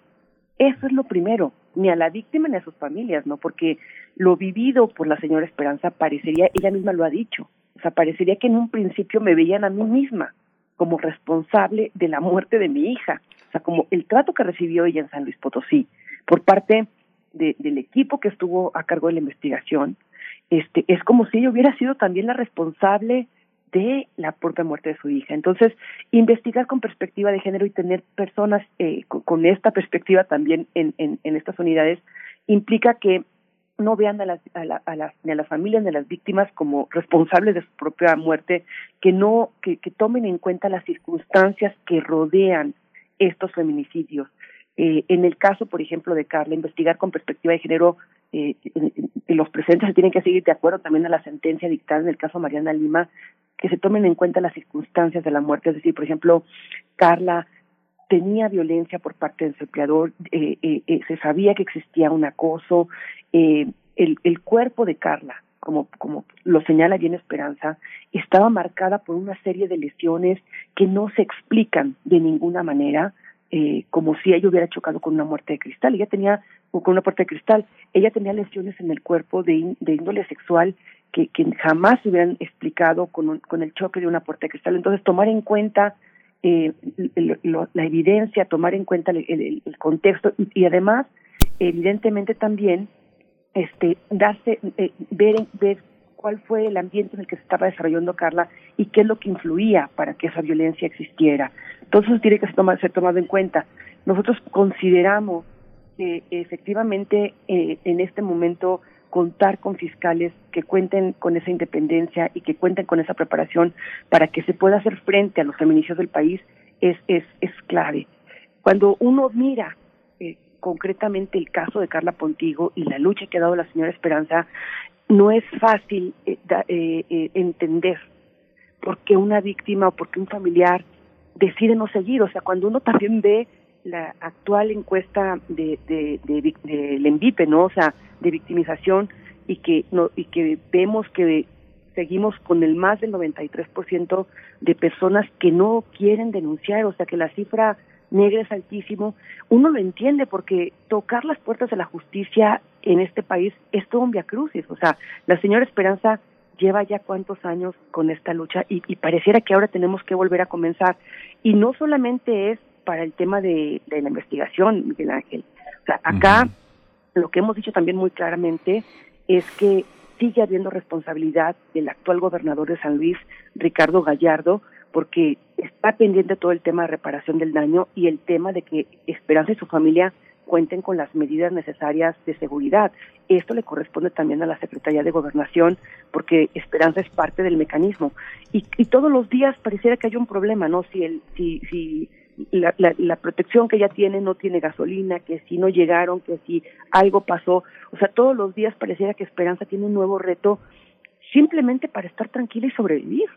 Y esto es increíble en, en, este país, ¿no? Que no contemos ni con lo básico para que una madre pueda buscar la justicia. Sí, sí, es fundamental. Aquí lo que también quería preguntarle, Esperanza, es este, es este aspecto, no sé, si uno está en San Luis, quien conozca San Luis, eh, no hay más de 30 lugares donde uno se pueda reunir, donde uno llega a desayunar, a comer, a cenar, donde se van los jóvenes en la noche, después de las 6 de la tarde. ¿Cuántos lugares para reunirse debe de haber? ¿20? 20 lugares donde uno se topa con toda la misma gente y cuando eh, uno es un luchador, uno pide justicia, termina viéndose como el loco del pueblo. La familia sufre, la familia dice, ya no la vamos a recuperar, ya mamá, por favor, ya deja esto, ya mi amor, te, por favor, detente. Pero ¿Cuál es, el, ¿Cuál es en su experiencia, Esperanza Pontigo, para que no descansemos, para que nos solidaricemos, para que acompañemos esta lucha? ¿Cuáles considera usted, fuera del lenguaje técnico jurídico, cuáles considera usted que son los principales problemas que uno como ser humano tiene que enfrentar para mantenerse firme, para no ceder, para que se haga justicia? ¿Cuáles considera usted para otras madres, para otras familias que tienen que sostenerse? Bueno, yo a, a mí a mí lo que me es saber la verdad, saber por qué, porque uno se, se tiene muchas en la cabeza tiene todo por qué a ella, por qué esto, Y no nada más, y esta lucha ha sido, ¿por qué? Porque no quiero que las demás familias pasen por lo que yo he pasado. ¿Por qué? Porque ahí estamos y la lucha tiene que ser, porque tiene que haber una justicia, tanto no para Carla nada más, es para Carla y todas las que han pasado por lo mismo. Porque yo, a pesar de estos nueve años que yo he pasado, por ejemplo, cuando la recién que yo llegué a fiscalía, en lugar de de decirme, pase señora, que esto, mire, qué le pasó, que esto, fue que a mí me encierran ahí en la bueno, es procuraduría en entre aquel entonces, pásele aquí y desde las desde la mañana hasta en la tarde me dejaron ahí encerrada, nadie no nos dejaban salir, nada, ni un vaso de agua, yo no la maté. Entonces eso me dio a mí la fortaleza de decir, yo quiero saber la verdad, quiero enter- eh, eh, saber y que se castigue a quien se tenga que castigar, pero toda esta lucha ha sido infinidad de problemas, infinidad de cosas, e inclusive no me dejaban entrar a, a la Procuraduría, e inclusive para poder ver el expediente tuvimos que a- hacer una, una, este, ¿cómo se llama? Un, Un amparo. Un, un amparo para poder ver la carpeta de investigación. Después de ahí del amparo, a seguir luchando con eso. Y eso, y, y cada día que a mí me pongan ese tropiezo, sé que voy marchando bien y que sé que estoy haciendo las cosas y no es por nada más por ella, es por Carla y por todas. Y cada tropiezo a mí me da más fortaleza porque sé que estoy haciendo lo correcto. Entonces, la lucha continúa y voy a continuar y hasta que se le haga justicia. Aquí queda en el camino porque parece que eso es lo que quisieran, porque me ha costado salud, me ha costado todo trabajo, me ha costado todo, me ha costado este y no por eso voy a, desistir, a seguir en esta lucha. Como les vuelvo a repetir, inclusive hasta de, la seguridad. Es un nuevo gobierno. Espero que este nuevo gobierno vea las necesidades que nosotros como como personas que estamos en esta lucha, como que ver las necesidades que tenemos, porque todos los días si no tiene gasolina, no tiene no tengo policías, no tengo carro, no tengo nada, nada, nada. Es como si y si esa eh, ellos estaban están en ese conflicto, no entiendo por qué. Yo no les estoy pidiendo más que hacer justicia y que sea una justicia ahora sí que buena, que no se vuelva a repetir, con una sentencia y que se castigue a las personas que se tengan que castigar con el peso de la ley y que con eso nosotros podamos y que y que las familias vean que sí se puede conseguir una justicia, porque no nada más es el caso de Carla. Hay un he puesto un monumento aquí y han si- ha sido cobijada tanto por colectivas, por madres. Ahorita nosotros, a mí me buscan las familias y saben la lucha que yo he llevado y ellas se sienten acobijadas conmigo. Pero si vieran todo lo que yo estoy pasando igual que ellas, yo pensé que en estos nueve años habían cambiado y no cambian en el Estado. Ana Lorena Delgadillo, ¿qué tiene que ocurrir para que la familia de Carla y la señora Esperanza formen parte del mecanismo de protección para personas defensoras de derechos humanos y periodistas? Mira, ellas ya forman parte del mecanismo. Creo que aquí lo que lo que estamos pidiendo es que sí haya una real coordinación del mecanismo de protección con las autoridades de San Luis. Es muy, eso, es- eso es fundamental, eh, Berenice, porque eh, te digo, cada cosa que pasa, tenemos reuniones, por ejemplo, con quienes son los encargados de implementar estas medidas, son las autoridades de San Luis Potosí, y sucede una cosa y tenemos una reunión con ellos para evaluar qué fue lo que pasó, nos dan el contacto de la persona que va a responder y, cuando Esperanza los llama, pues la persona no responde, ¿no? Entonces, este, creo que se requiere voluntad y se requiere eh, el cumplimiento de la ley, porque Esperanza tiene estas medidas, porque existen amenazas en su contra y amenazas que no han sido investigadas. Entonces, eh, evidentemente, el llamamiento es, eh, por una parte, para la Secretaría de Gobernación, para que estén muy atentos a que la colaboración con San Luis funcione y que eh, Esperanza y, su familia tengan la protección que requieren. Evidentemente es importante que se avance en la investigación de las amenazas para que para saber quién fue y que la misma Corte Interamericana ha dicho que la mejor protección es que se investigue cuál es la fuente de las amenazas. Y la otra cosa que vemos también muy importante y que, queremos subrayar es, estamos dándole un voto de confianza al gobierno de San Luis Potosí respecto de la seguridad de Esperanza y respecto de los pendientes que están eh, de cumplirse en el tema de la reparación. Porque como Esperanza lo dice, pues a ella y a su familia le destrozaron la vida. Esperanza eh, ah, tuvo que eh, eh, tuvo que cambiar de trabajo, este Fernando también, este es decir, todo su contexto familiar ha sido afectado no solamente por el feminicidio de Carla, sino también por lo que ha implicado para ellos buscar justicia, o sea, entonces es muy importante que se cumplan las medidas de reparación por el Estado de San Luis. Eh, vemos también que la Comisión Ejecutiva Local con la Comisión Ejecutiva Federal se echan la bolita de que a él le toca, que no que te toca a ti, o sea, traen esperanza entre un lado y el otro para para desvincularse definitivamente, para no cumplir con lo que le corresponde. Entonces es importante también que las comisiones, tanto local como federal, se pongan de acuerdo para que se repare el daño, para que Esperanza tenga las condiciones necesarias para poder seguir eh, su lucha. Y por último decir que también en este momento estamos poniendo, como lo decía Esperanza, como este rayito de luz en la Fiscalía General de la República porque requerimos que atraiga el caso. Eh, yo ya tuve comunicación con, con, con la doctora eh, con la doctora Soto, con la doctora Soto, que es la encargada de la FEBINTRA. Este, ya le manifestamos que es muy importante que ellos miren lo que se está poniendo a su consideración acerca del conflicto de interés y que no hay otra no hay otra salida para la investigación del caso de Carla.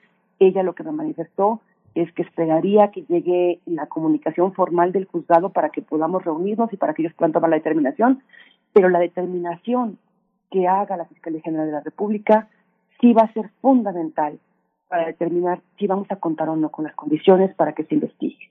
Investigación efectiva, diligente, imparcial, exhaustiva, es lo que ha pedido la, la, la Suprema Corte y con perspectiva de género y pues parecería que no es algo tan difícil, ¿no, Berenice? Pero en este país cada pequeña cosa se vuelve un tremendo viacrucis para las víctimas cuando no hay voluntad para que las, las instituciones funcionen. Y es increíble lo que las familias tienen que atravesar en su búsqueda de justicia. Señora Esperanza, eh, por último, y para cerrar esta conversación, le pido nos reitere cuál es este llamado, esta exigencia a la Fiscalía General de Just a la Fiscalía General eh, de la República y a su titular Alejandro Hertz Manero, que nos comente esto y, y también si que nos entere si hay actividades que tienen planeadas para esta semana en el noveno aniversario del feminicidio de Carla Ponte contigo.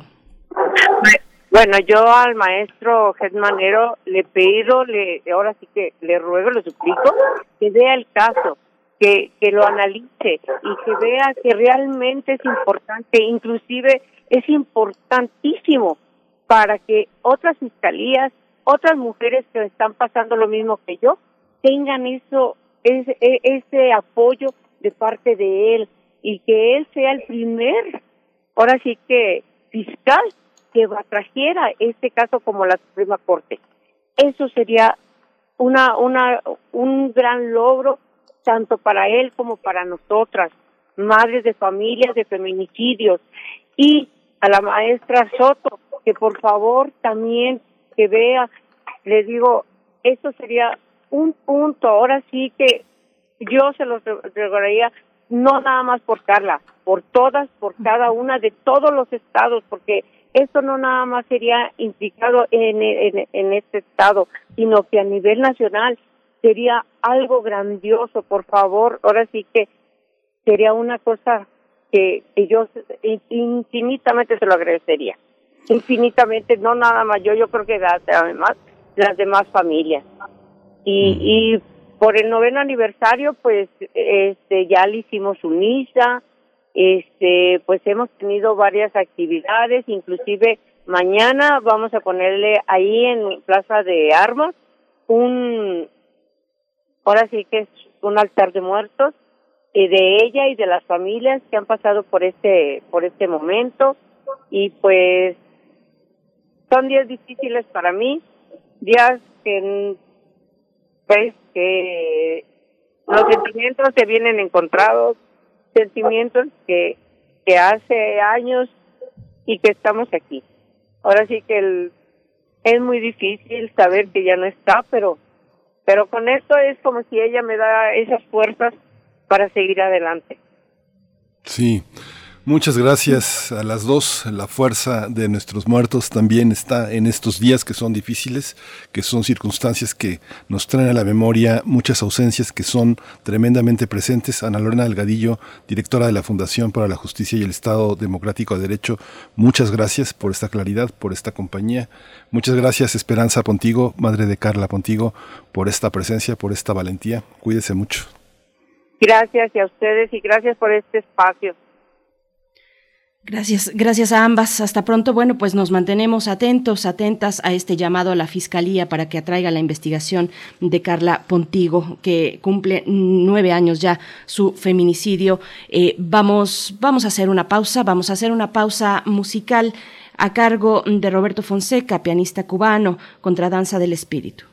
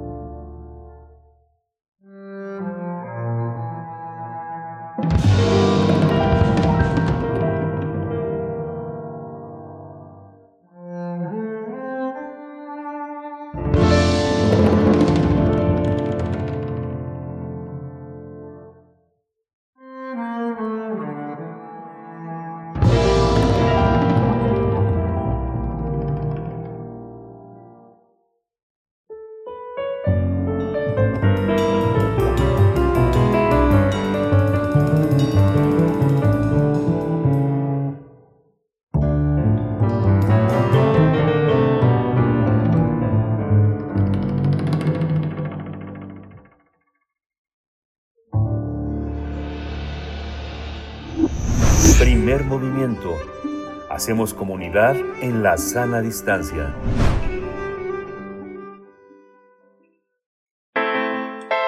Nota Internacional.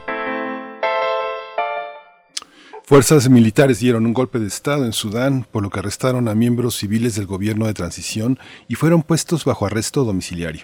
Eh, elementos castrenses cerraron los principales accesos a la capital de Jartum, además de que interrumpieron todos los servicios telefónicos y de, redes sociales. En su segunda aparición desde que tomó el poder, el general Abdel Fattah Burhan indicó que el ejército se vio obligado a resolver el estancamiento político. Hasta ahora, Sudán vivía bajo un gobierno de transición cívico-militar establecido en agosto de 2019, luego de que en abril de ese año un golpe militar destituyó al presidente Omar al-Bashir, quien ostentó el poder por 30 años. Con base en los acuerdos que habían alcanzado los militares y las fuerzas políticas civiles, el país africano se estaba preparando para celebrar elecciones en 2022. Sin embargo, desde hace varias semanas había tensiones entre militares y civiles, por lo que había hablado sobre, se había hablado sobre la posibilidad de efectuar un golpe de Estado. Tras los hechos, decenas de manifestantes a favor de la democracia salieron a las calles de la capital sudanesa para protestar contra el golpe de Estado. Sin embargo, las manifestaciones fueron reprimidas y varios resultaron heridos e incluso hubo decesos. Vamos a realizar un análisis sobre la situación en Sudán tras el golpe de Estado y este día nos acompaña la doctora Hilda Varela. Ella es doctora en Ciencia Política por la UNAM, especialista en Política Contemporánea e Historia Política de África, profesora investigadora del Colegio de México y miembro del Sistema Nacional de Investigadores. Doctora Hilda Varela, bienvenida a Primer Movimiento una vez más. Gracias, gracias por estar aquí con nosotros. Buenos días. Gracias, buenos días. Gracias, doctora. Eh, hemos dado seguimiento desde 2019 hasta el año pasado también y usted ha intervenido. ¿Cuál es el panorama actual? ¿Cuál es esta figura que usted ya había retratado, este, este militar que da el golpe de Estado y que tiene un liderazgo fuerte con varios países? Bueno, eh, lamentablemente la situación ahorita es muy confusa. Realmente tenemos poca información eh, que podemos considerar como válida. Eh, lo que sabemos es que hay una situación sumamente tensa y como Berenice mencionaba, lamentablemente el golpe de Estado se veía venir, parecía eh, inminente en cualquier instante. Es importante recordar, bueno, las relaciones entre el poder militar y el gobierno, o lo- bueno, el, órgano, más que gobierno, el, órgano eh, civil que estaba al frente del Estado, tenían relaciones sumamente tensas y esa situación se agravó en septiembre hubo un intento de golpe de Estado que se le atribuyó a gente partidaria del antiguo régimen de, de Bashir. También es importante tomar en cuenta que al interior de la, parte eh, eh, civil de, esta, de este órgano de transición había una serie de tensiones internas. Eh, era gente que no estaba acostumbrada a trabajar juntos en cuestiones políticas y pues es obvio que había tensiones entre ellos.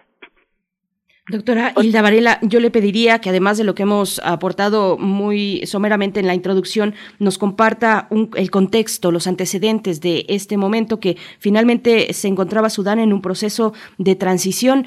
Eh, ¿qué, ¿Qué pasó previamente? ¿Cuál fue, cuál es el contexto que da lugar a este golpe de Estado? Sí, eh, eh, eh, lo que estoy diciendo es parte del contexto. Un aspecto muy importante también es el debilitamiento de la popular, popularidad de Hamdok, el primer ministro y este debilitamiento se debió fundamentalmente a que anunció una serie de reformas militares, reformas económicas que afectaban el poder de los militares, que es el grupo económicamente más poderoso, y también de los grandes señores eh, que tienen el dinero en, en Sudán. También es importante tomar en cuenta una profunda crisis económica que desde hace años viene arrastrando el país. Por otro lado, bueno, hay un enorme descontento entre la población porque no se ha hecho nada para solucionar eh, el, la herida que dejó el gobierno de Bashir. Hay muchas víctimas todavía de ese gobierno.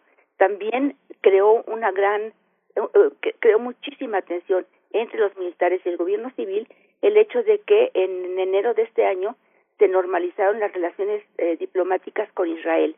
El primer ministro en principio no era favorable a hacerlo, o al menos no tan rápido, y en cambio los militares estaban decididos a llevarlo a cabo a la menor brevedad posible. También hay, es importante tomar en cuenta que hay muchas prácticas represivas del viejo régimen que siguen vigentes. De todas formas, el golpista se formó en el régimen anterior y pues obviamente es la escuela que tiene. Hay también una gran inestabilidad en lo que podríamos llamar la, la periferia de Sudán. Entonces, bueno, teníamos el cóctel ideal para un golpe de Estado, lamentablemente. Un gran descontento popular. Además, la crisis económica implica, implica que hay gente que tiene realmente hambre, que no tienen para comer. Entonces, bueno, era el cóctel ideal para un golpe de Estado. Sí, hay una, eh, la, la, parte, la, la, vigilancia que Estados Unidos manifestó eh, ya de entrada suspendiendo la ayuda de millones de dólares a, Sudán tras el golpe militar, 700 millones tengo entendido que también era parte de una, de una construcción de las próximas elecciones. ¿Cómo, cómo se da la, la, la participación de organismos y de países que se solidarizan con el gobierno civil, doctora? Bueno, aquí es importante tomar en cuenta eh, juegan un papel sumamente importante Estados Unidos, Gran Bretaña y Noruega, sobre todo a raíz de la creación de este cuerpo eh, cívico-militar que estaba gobernando el país. Son, digamos, la parte fuerte que puede intervenir en la negociación y los tres condenaron el golpe de Estado. Eh, obviamente las Naciones Unidas condenó el golpe de Estado, en fin, pero aquí lo que hay que prestar atención es al caso de Rusia. Rusia tan solo dijo que había que detener la violencia de ambas partes, pero Rusia en ningún instante condenó el golpe de Estado. Ahora, la Unión Europea también es probable que suspenda su ayuda económica a Sudán. Sin embargo, el Fondo Monetario Internacional tenía ya acordado una cantidad muy importante de dinero a tres años y precisamente era para eh, apoyar la, la, transición, pero también para solucionar o intentar solucionar el problema de la deuda pública que es verdaderamente impresionante. Entonces, hasta ahorita lo que dijo el Fondo Monetario Internacional es que estos, esto, este crédito ya está otorgado y al menos por el momento no se vislumbra que sea suspendido. Entonces implicaría que la nueva junta militar, digamos la nueva, es la, la misma junta militar que dio el golpe en abril del 19, pero, pero que ahorita está renovada, tendría de alguna forma suficientes recursos como para seguir manteniéndose.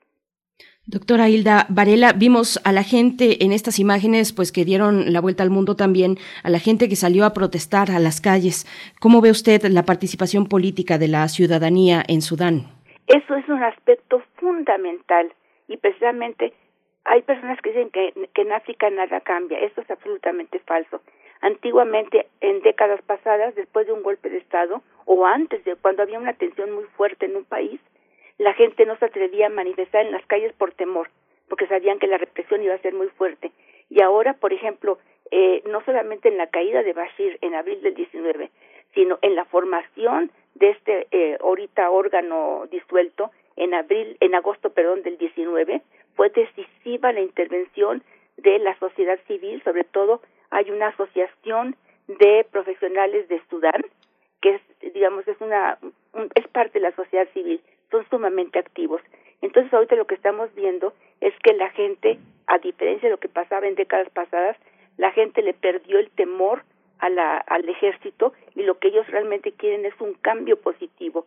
Entonces esto es, por ejemplo, el principal símbolo que demuestra cómo sí hay cambios importantes en la población en países africanos, en este caso en Sudán, y cómo eh, es- están actuando como grupo de presión. Ellos quieren, aco- a- como dé lugar, incluso arriesgando la vida, salvar la revolución. Para ellos la revolución implica este proceso de transición que lleve finalmente a elecciones democráticas. Entonces es es un es realmente es extraordinaria la forma como ha reaccionado la población civil. Verdaderamente eh, para mí es de las cosas más impresionantes de este de este contexto cómo ha reaccionado la sociedad civil con manifestaciones decididos a no ceder, decididos a no claudicar, en fin, es extraordinaria. Y yo creo que ahorita es el, el son los protagonistas fundamentales y además son ellos los que pueden posibilitar que no tenga éxito este este golpe militar y que tenga que volverse a un gobierno de transición. Oiga, doctora, también hay, una, hay un aspecto también en el caso de Sudán. Tenemos liderazgos que eh, eh, intelectuales, sociales, que tengan una interlocución con estos países que generalmente empujan todas estas iniciativas, gente que escriba en, en medios eh, londinenses, franceses, alemanes, eh, noruegos, eh, que esté en la radio de las de, de- de, que esté en la radio europea. Hay, hay estas figuras reconocibles, hay sus, hay gente que esté en la alternancia al poder. Sí, como no. Bueno, hay muchísima gente que está refugiada en distintas partes del mundo. Mm. Sobre todo hay muchos sudaneses en Europa, en Inglaterra sobre todo, hay muchos sudaneses y además incluso hay sudaneses eh, que tienen mucho dinero y que precisamente son favorables a un cambio político favorable para la población. Entonces sí, obviamente estas personas pueden fungir como eh, eh, presión para que precisamente se haya una interlocución con eh, el gobierno militar. Sí, sí. Además, Sudán tiene históricamente desde hace muchos años tiene un cuerpo intelectual muy importante, muy destacado, algunos formados directamente en el Islam, no necesariamente todos, pero eh, en general, digamos, los, los intelectuales sudaneses son muy reconocidos, muy respetados dentro y fuera de Sudán. Doctora, las manifestaciones han sido reprimidas, eh, lo hemos visto, lo, dijimos en la introducción, hubo incluso personas heridas y decesos también. Eh, se prevé que se realicen nuevas manifestaciones y en ese caso también hay algún tipo de posicionamiento por eh, parte de alguna entidad internacional que, que pueda dar vigilancia, que pueda atender pues a estos casos de violencia que ya se han dado. Bueno, las manifestaciones se van a seguir dando. Eso es prácticamente un hecho. Lo que pasa es que no tenemos información. Por un lado, las manifestaciones obviamente están prohibidas. Y como hay una, como ustedes mismos lo mencionaban, hay una censura muy fuerte. Se cortó Internet. Parece ser que la semana que entra podría otra vez restablecerse eh, algunos algún parte del, de los sistemas de, de redes sociales. Entonces, bueno, es muy poco lo que podemos saber y obviamente si ellos deciden hacer, si la población civil decide llevar a cabo manifestaciones, no las va a anunciar tan fácilmente. Esto eh, por un lado. Por otro lado, bueno, hay países, yo decía que hay tres países que son fundamentales eh, a nivel internacional que presionen sobre la Junta, que son Estados Unidos, Gran Bretaña y Noruega. En el caso, por ejemplo, de Estados Unidos, tiene un representante permanente en Sudán y que se supone que sería de alguna forma Estados Unidos condenó el golpe de Estado y ese representante podría de alguna forma ejercer alguna presión sobre el, el gobierno militar. La ONU condenó el golpe de Estado, se supone que va a haber una reunión del Consejo de Seguridad en donde se va a abordar el caso de Sudán, se espera una condena al golpe militar, sin embargo, bueno, está la posición eh, confusa, por lo menos, por decir algo, de Rusia, que Rusia no sabemos si está con los golpistas, porque tan solo dijo que debía cesar la violencia, nunca ha condenado la eh, el golpe de Estado. Ahora, realmente, como hemos visto en otros casos de África, es muy difícil que haya presiones internacionales que de alguna forma realmente detengan la situación, sobre todo en este, en este tipo de casos en donde hay tantos intereses en juego. Es importante recordar la ubicación de Sudán en una región sumamente conflictiva, está tiene una pequeña frontera con, con Libia, que tiene una situación muy inestable, también tiene una frontera con Chad, uno de los principales aliados de Francia, también frontera con la República Centroafricana, con dificultades, una frontera con Uganda, ahí la situación está un poco más tranquila, igual que Kenia, pero Etiopía, Etiopía es fundamental. Yo creo que ahorita los casos más conflictivos sería el, el la posibilidad de que Sudán, de alguna forma, eh, sea la mecha para conflictos similares en Libia, en Chad y en, bueno, en Etiopía ya lo hay. Pero además es importante tomar en cuenta que Sudán está conformado por distintos grupos técnicos. Entonces muchos de los grupos técnicos están divididos, por ejemplo, entre la parte eh, occidental de, de Sudán y Chad. Entonces son, digamos, conflictos más o menos paralelos y lo que habría la preocupación fundamental sería, bueno, además, perdón, se me olvidaba mencionar, tiene una costa pequeña, pero sobre el Mar Rojo.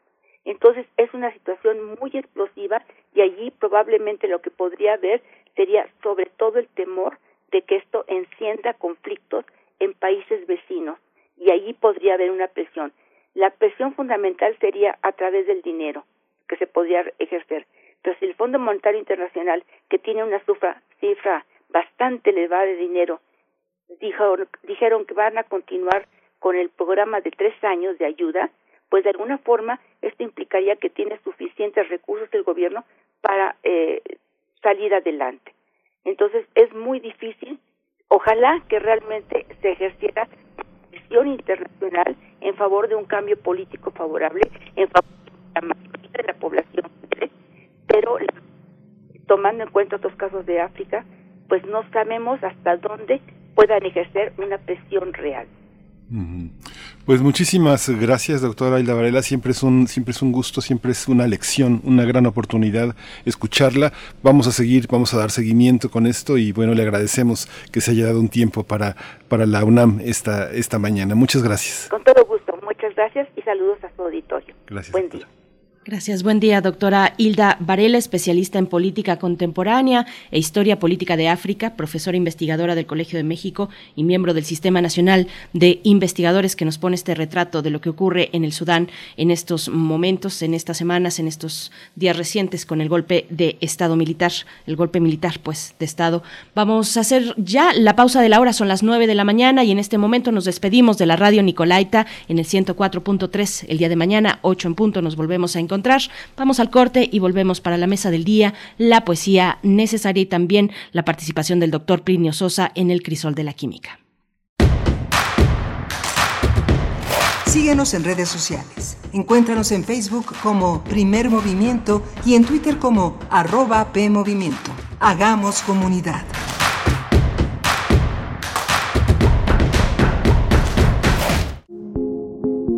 Te invitamos a seguir la transmisión del curso Dostoyevsky, el mejor novelista de todos los tiempos, a 200 años de su nacimiento, que impartirá el doctor Eloy Urroz. Ojalá que me acompañen en esta serie sobre la vida y obra del más grande novelista de todos los tiempos, Fyodor Mikhailovich Dostoyevsky. Todos los miércoles, del 6 de octubre al 17 de noviembre a las 17.30 horas a través del canal de YouTube de culturaendirecto.unam. Más información en grandesmaestros.unam.mx o escríbenos a grandesmaestros.unam.mx. No te lo pierdas. ¿Qué tienen en común Margarita la distraída y Patricio el olvidadizo? Que su INE ya está vencida y van a ir a renovarla. Si tu INE también perdió vigencia, es momento de renovarla. No dejes pasar más tiempo y actualízala. Haz tu cita en INETEL 800-433-2000 o en INE.mx. Podemos pensar de forma distinta, pero tenemos algo que nos une. Nuestro INE. ¿Mi INE? Nos une. Un susurro. El epicentro de las vibraciones del mundo, donde lo mecánico entra al oído y lo sublima. Islas resonantes. Pensar el mundo a través del sonido. Entrevistas y reflexión sobre el arte de escuchar de la mano de Cintia García Leiva. Todos los martes a las 23 horas. Repetición, sábados 19 horas. Islas, Resonantes. Radio UNAM. Experiencia sonora. Encuentra la música de primer movimiento día a día en el Spotify de Radio UNAM y agréganos a tus favoritos.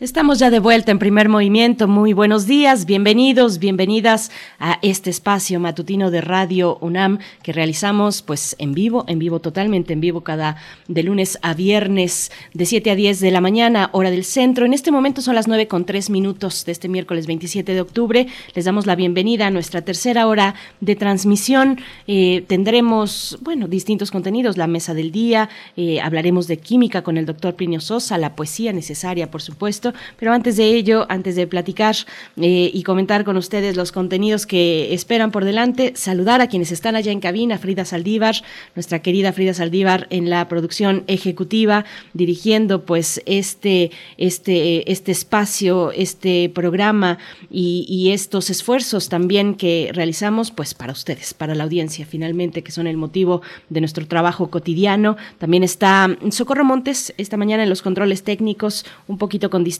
Violeta Berber en la asistencia de producción y en el micrófono Miguel Ángel Quemain. Querido Miguel Ángel, ¿cómo estás? Hola, Berenice, buenos días a todos. Eh, tuvimos un inicio de programa muy interesante que también eh, tiene que ver con la, el presupuesto, la cultura, la reorganización de, los museos, de todo este patrimonio cultural. Eh, en algún momento en esta entrevista con Graciela de la Torre, mi compañera Berenice hablaba de los museos en el interior del país, que es todo un tema, los nuevos, los nuevos gobernadores que son eh, que fueron elegidos en este pasado mes de junio eh, han colocado la idea del patrimonio bajo una óptica distinta que obedece en el caso de los proyectos que, eh, que tiene Morena con una visión del patrimonio distinta. Así que los museos que la relación con el INA tiene, se avecinan, se avecinan cambios importantes. En el caso de nuestra universidad tenemos una página en cultura.unam.mx que se llama Diagnóstico Cultural. Ahí pueden acceder a documentos muy importantes, estudios muy reveladores sobre lo que ha pasado. Eh, hablamos aquí en primer movimiento de la encuesta nacional sobre hábitos y consumo cultural 2020. Eso está en el rubro de encuesta eh, consumo cultural, pero vale la pena consultar todos estos documentos y de alguna manera está ahí prefigurado lo que, lo que se avecina y lo que, y lo que necesitamos como país. ¿no? Así es, eh, repensarnos de manera reflexiva en torno a tantas cuestiones que a veces no alcanza, pues la vida y los ánimos y el esfuerzo y la capacidad eh, emocional también. Pero bueno, estos, eh, este tipo de, de, estudios, en, en, este caso, esta encuesta a personal directivo de entidades culturales de Centroamérica, México y el Caribe, nuestro ecosistema cultural opina, pues nos dan pautas, nos dan caminos, despejan un poco las posibilidades, pues que tendremos que afrontar y que ya está afrontando el gremio cultural en, todos los sentidos en este país y en la región. Así es que bueno, les invitamos a consultarlo, está en nuestras redes sociales, nuestro ecosistema cultural opina. Y bueno, si tienen, si, si no pudieron escuchar y están interesados eh, en, este tema, pues regresar al podcast eh, ahí por la tarde, tarde, noche, aquí en Radio UNAM, Radio Podcast unam.mx para escuchar esta charla eh, muy interesante que tuvimos con Graciela de la Torre acerca de los museos, la situación de los museos, eh, tanto en, en, el país como en otros países. Fueron 10, si no estoy mm, entendiendo mal o si no me equivoco, 10 países, eh, los que participaron, sí, un total de 10 países, México, Costa Rica, Cuba, El Salvador, Guatemala, Honduras, Nicaragua, Panamá, Puerto Rico y República Dominicana. Y en, para el caso de la República Mexicana, 27 de los 32 estados eh, participaron en esta encuesta, en este informe. Pues bueno, está en nuestras redes sociales. Tendremos en unos momentos la poesía necesaria con Miguel Ángel Quemain y también la mesa del día, la, miscelánea fiscal 2022. Bueno, pues este debate que, que, nos trae pues muchas consideraciones. Tendremos la participación de la doctora Gabriela Ríos Granados, investigadora, del, investigadora titular del Instituto de Investigaciones Jurídicas de la UNAM y secretaria académica de, de la Coordinación de Humanidades, y también con el maestro Arturo Pueblita, presidente del Ilustre y Nacional Colegio de Abogados de México y profesor de Derecho Fiscal, Miguel Ángel. Sí, vamos a cerrar esta edición también con el crisol de la química a cargo del doctor Plinio Sosa, quien es académico de tiempo completo de la Facultad de Química aquí en la UNAM. Vamos a hablar de la sustancia que cambió al mundo, la noretisterona, que es el tema que eh, Plinio Sosa eligió para esta mañana. Muy bien, pues si estás listo, nos vamos con la poesía necesaria. Vamos. Primer movimiento. Hacemos comunidad con tus postales sonoras. Envíalas a primermovimientounam.gmail.com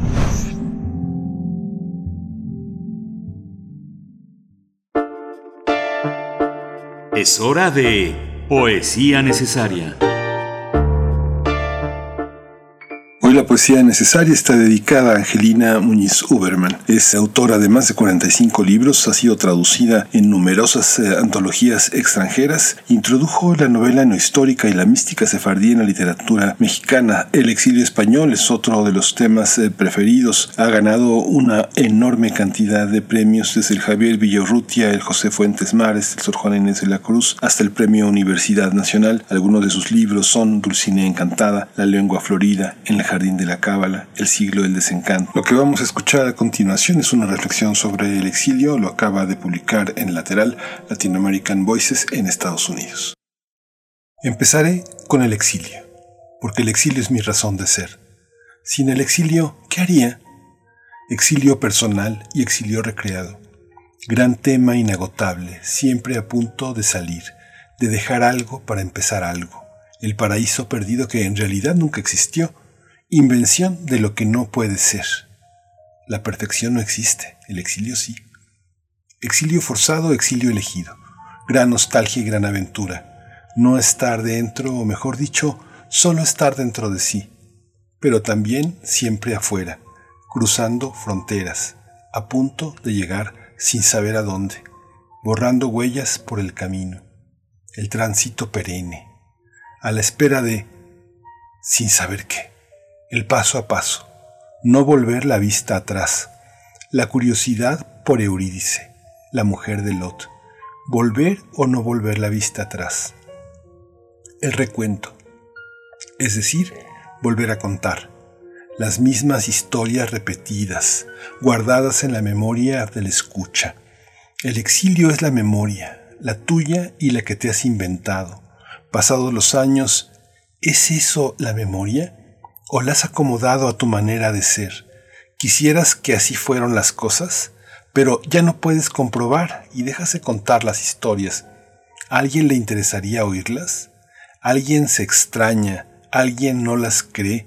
Son tan diferentes. Entonces, incomprobable. De eso se trata. El exilio se reproduce. Mejor guardar silencio. Callar. Pero no. El exilio lleva las palabras consigo. No deja de hablar el exilio. Exilio, cállate. ¿En qué idioma se habla el exilio? En todos, menos en uno. Uno el del que no entiende, el de los rayos de luz emanando en el día de la llegada. El exilio como reflejo de lo que no es. Lo que es se ha perdido. El reflejo permanece. El exilio a contraluz. Cabecear y el exilio sigue allí. Trastabillar y lo mismo. La miopía avanza y el exilio la va guiando. A tientas, extendiendo las manos. ¿Dónde estás, exilio? Tan dentro de mí que te pierdo y te llamo. Ven a mí, no te has ido, estás aquí. En el punto cero. porque miro alrededor y no hay nada, siquiera un paisaje, algo de mar. Eso es, mar. Ahora lo comprendo, el mar estaba ahí, antes del exilio, y se quedó quieto, tan quieto que no me acompañó, salvo la palabra, mar. Pequeña palabra, gran extensión, imparable como el exilio va y viene, sube y baja. Queda vida y muerte, a escoger, donde las corrientes de agua terminan y nacen las expectativas. ¿Crees, mar, que alguna vez regresaré? Lo dudo.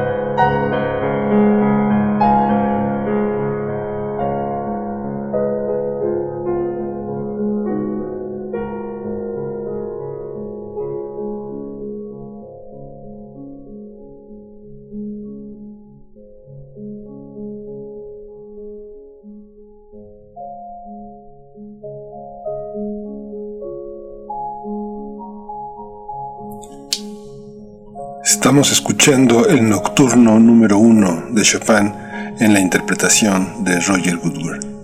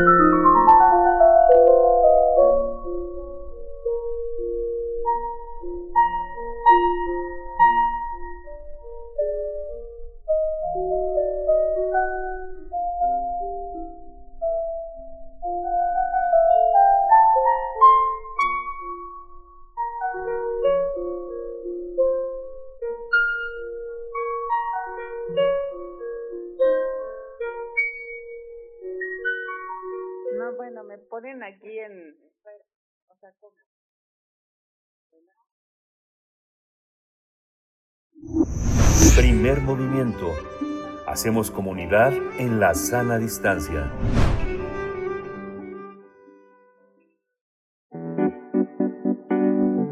La mesa del día.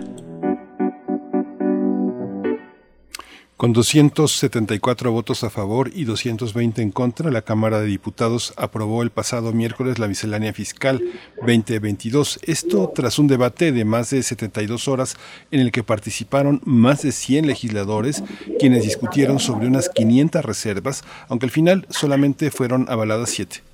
Los temas que generaron más polémica fue la inscripción obligatoria de los jóvenes de 18 años en el Registro Federal de Contribuyentes, la legalización de los llamados autos chocolate y el límite de, de, deducibilidad de impuestos a las donaciones, que incluso provocó empujones y golpes entre legisladores morenistas, sus aliados y la oposición. Luego de la aprobación en la Cámara de Diputados, la miscelánea fiscal fue enviada al Senado, donde ayer fue avalada en lo general con 67 votos a favor, 43 en contra y cero abstenciones. Vamos a realizar un análisis de la miscelánea fiscal aprobada en la Cámara de Diputados y Cámara de Senadores. Con este propósito nos acompañan dos invitados. Por mi parte presento a la doctora Gabriela Ríos Granados, investigadora titular del Instituto de Investigaciones Jurídicas de la UNAM, secretaria académica de la Coordinación de Humanidades, es especialista en Derecho Fiscal y Presupuestario y coordinadora del área de Derecho Fiscal, así como de la Escuela de Formación en Gobierno. Doctora Gabriela Ríos Granados, bienvenida a Primer Movimiento. Buenos días. Hola, muy buenos días. Eh, gusto saludarte a ti y a todo tu auditorio. Gracias. Muchas gracias, doctora Gabriela Ríos Granados. Eh, presento al maestro Arturo Pueblita. Él es presidente del Ilustre y Nacional Colegio de Abogados de México y es profesor de Derecho Fiscal. Bienvenido a Primer Movimiento. Buenos días, Arturo Pueblita. Hola, ¿qué tal? Muy buenos días. Qué gusto saludarlos a todos ustedes. Gracias. Bienvenido, maestro. Bienvenidos ambos. Bueno, iniciamos esta, esta mesa, esta conversación. Les pediría tal vez un comentario inicial, porque estamos eh, inicial con respecto al contexto en el que se da este debate de la miscelánea fiscal y en general del paquete económico para el ejercicio del próximo año. Eh, tenemos una composición distinta en el, Sena, en el Congreso, perdón, en Cámara de Diputados, eh, luego de las elecciones. ¿Cómo ven? ¿Cómo vieron el, el ambiente, eh, el contexto político en el que se gestan estas discusiones, doctora Gabriela Ríos. Bueno, pues muchísimas gracias por esta invitación. Eh, pues eh, prácticamente la discusión, la discusión se dio en Cámara de Diputados. No hubo margen de maniobra en el Senado de la República, entonces prácticamente, pues lo bueno fue en esta Cámara Baja que desafortunadamente no pudo, pues alcanzar mayores eh, negociaciones para reforma de ingresos porque estamos viendo la misma cara que ha presentado desde que empezó este sexenio, en el que nos dicen que no van a haber aumento de contribuciones, sin embargo, pues hay limitaciones a las deducciones, ¿no? Entonces es como en, la, en el paquete que presentó la reforma, gran reforma de Peña Nieto, donde también había deducciones a las, o las limitaciones a deducciones personales, el impuesto de la renta, pues en este caso prácticamente hemos visto que se han presentado estos límites y al presentar los límites pues eso nos eh, nos agrava el impuesto como tal y se aumenta la base imponible. Entonces realmente no se está eh, respetando lo que dice eh, el gobierno federal en el sentido de que no se han aumentado o no se van a crear nuevas contribuciones. Entonces, creo que hay que hay matices en esta en esta pues miscelánea fiscal que se presentó, además de que se estableció definitivamente ya tenemos va a entrar en vigor el primero de enero del próximo año, pues el nuevo régimen que viene a sustituir lo que es el régimen de incorporación fiscal y que se nombró como régimen de aplicación de confianza. Eso es lo que yo quisiera decir en estas primeras palabras de esta entrevista. Muy, muy interesante, muchos elementos que iremos desarrollando. Maestro Arturo Pueblita, además de tener una nueva composición en el Congreso, en Cámara de Diputados, pues 2022 es un año clave para la recuperación económica por los efectos de la pandemia. Cuéntenos un poco, pues, a manera de introducción eh, sobre el contexto en el que se dan estas aprobaciones, maestro. Con todo gusto. Bien, como lo dice la, la doctora Ríos Granados, efectivamente, no se, no se dice con absoluta claridad lo que está sucediendo en la materia tributaria. Se habla de no establecimiento de nuevos impuestos, cosa que es cierta, pero lo que sí ha sucedido es que se incrementa la carga impositiva hacia los contribuyentes en términos generales. Lo que no se ha hecho es incrementar las tasas, pero sí se ha aumentado la base de la contribución que tenemos que pagar los diferentes contribuyentes.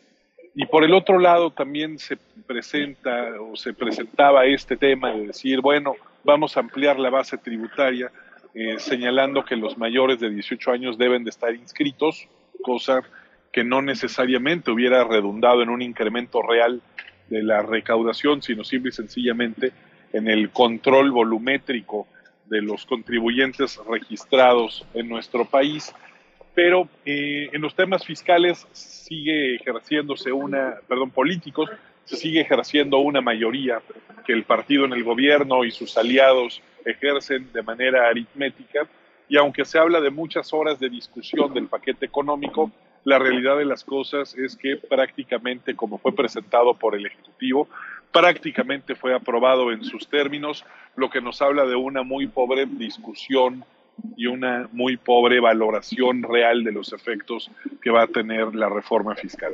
Es muy común también escuchar de la existencia de parlamentos abiertos en donde se escucha a diferentes miembros de la sociedad civil, de los sectores económicos, a que vayan y manifiesten su, su opinión, pero la realidad de las cosas es que simple y sencillamente una, simulación, se les da un espacio pero no se les escucha y no hay realmente ninguna oportunidad a que haya una discusión franca y abierta de las consecuencias y del manejo de la política tributaria, prácticamente como la manda la Secretaría de Hacienda, es aprobada en sus términos, lo que implica que no hay un control efectivo por parte del Congreso de la Unión para la política fiscal en nuestro país. Hay una, hay una, yo tenía, yo tenía la idea de que sí hubo una amplia discusión del sector empresarial, de las cámaras eh, de, comercio, de, de, la industria eh, de Canacintra, de la industria de la transformación, con las autoridades de Hacienda y que pues no sé si, no sé si dócilmente aprobaron muchas de las propuestas que el gobierno federal tenía en materia de recaudación y que todavía, incluso con toda esta, con toda esta aprobación, no se podía hablar en términos absolutos de una reforma fiscal, de un cambio radical. Recuerdo que Videgaray, cuando empezó el gobierno de Peña Nieto, una de las cosas que había anunciado era que ya no eran necesarios los contadores, que se podían ir a cambiar de profesión porque ya no eran necesarios. Todos los recursos tecnológicos estaban al servicio de las personas físicas y morales para poder cumplir con su, con su tarea. Pero esto parece que que no es así. ¿Cómo, cómo, cómo entender esta? ¿Si se trata de una reforma fiscal, doctora Gabriela Ruiz Granados? No, por supuesto que no estamos hablando de una gran reforma fiscal que busque la distribución de los ingresos, que genere un, un, desarrollo sustentable y que además respete todos los principios constitucionales establecidos en, en nuestra Constitución Federal y en las, y en las convenciones sobre derechos humanos. Eh, creo que eh, lo que hace falta es precisamente este gran pacto fiscal que se reforme, que se estudie desde, desde las bases que vienen siendo las entidades federativas y los municipios eh, hablar de un federalismo fiscal y no de un centralismo de facto, como se viene siendo desde hace muchísimos tiempos, donde las atribuciones son mayores y cada vez más al gobierno federal y quedan pues totalmente minadas a complacencia, eh, pues las facultades de recaudación de las entidades federales. Es por ello que lo que sí se apostó en la anterior composición de la Cámara de Diputados fue por una, impulsada incluso por el, el, presidente de la Comisión de Hacienda, Ramírez Cuellar, por una reforma fiscal. Sin embargo, pues no fue, no, no fue escuchado, no fue oído. Entonces, eh, hemos caído precisamente en lo que comentaba el maestro Pueblita, pues en una gran simulación donde prácticamente pues regresamos a las prácticas de antaño. Yo recuerdo ese eh, el partido hegemónico del que tanto se eh, ha criticado por parte del actual gobierno, pues estamos regresando a esas prácticas. Entonces, creo que es muy importante que se recupere el diálogo entre la sociedad civil, entre la academia, entre las corporaciones, entre el sector privado y el sector público, porque eh, tal, tal como se ha dado esta, esta dinámica, donde hay una desconfianza por parte del gobierno hacia el ciudadano eh, y que trata de señalar o etiquetar un nuevo régimen que es simplemente certificación, nombrarle como de confianza, realmente eso no va a cambiar las cosas. Yo creo que hay que aprender de lo que tenemos, de lo que ha sido y lo que aspira a ser el sistema tributario. Pero hoy por hoy no se puede hablar de una reforma fiscal, simplemente son parches y remiendos que se están presentando año con año con una visión meramente recaudatoria, pero ni siquiera tenemos la visión del control del gasto público, por otro lado. Ahí vemos los resultados de la Federación y de la Coneval, cuando analizan o estudian lo que son los programas sociales. Entonces creo que hay que hacer una reflexión, una autocrítica del gobierno para saber en dónde estamos, de dónde vamos y qué es lo que queremos. Maestro Arturo Pueblita, justamente lo que comenta la doctora Gabriela Ríos Granados, esa desconfianza eh, sobre el ciudadano, sobre el contribuyente, es el signo de los nuevos tiempos, pero también el gobierno pide confianza. Y escuchaba eh, algunos eh, analistas de la iniciativa privada diciendo que esta, esta, estos resultados son con muchísima mano discrecional del gobierno en muchos casos que plantean que plantean encrucijadas que plantean preguntas que plantean problemas que el gobierno resolverá de manera discrecional y por otra parte parte muy centralizado. ¿El gobierno pide confianza? ¿La merece? Bueno, eh, en este sentido debería de tener confianza, pero no hay un tema de reciprocidad. ¿A, qué, ¿A qué me refiero con esto? No puede pedir el gobierno confianza para ellos mientras ellos parten de las presunciones y han diseñado un sistema tributario en donde todos somos defraudadores fiscales, salvo que se demuestre lo contrario. De esa manera, no se puede hablar de, otorgarle confianza al gobierno si tu interlocutor no tiene confianza en ti. Eso tiene que ser un tema de ida y vuelta. Tiene que haber un tratamiento fiscal recíproco en donde se construya una nueva relación tributaria, que eso está deshecho y está deshecho desde el sexenio de Felipe Calderón, después continuando con el de Peña Nieto y continuando con el actual gobierno, no existe en realidad una confianza y no hay una relación jurídica entre los contribuyentes y el fisco que esté sustentada en la ley y que esté sustentada en un principio de pretender hacer crecer la economía.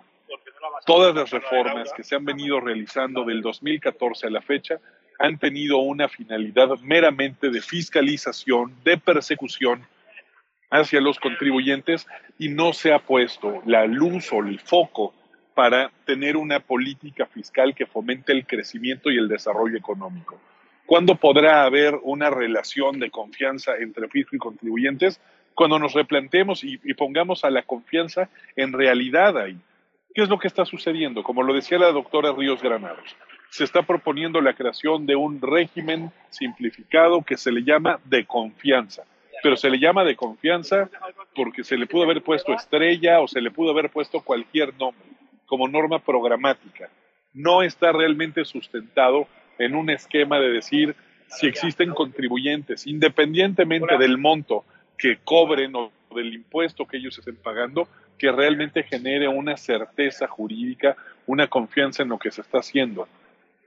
Eh, la propuesta, como fue aprobada, tiene que ver con una confianza en función de si son contribuyentes que cobran, digamos, poco, hasta 3 millones y medio de pesos.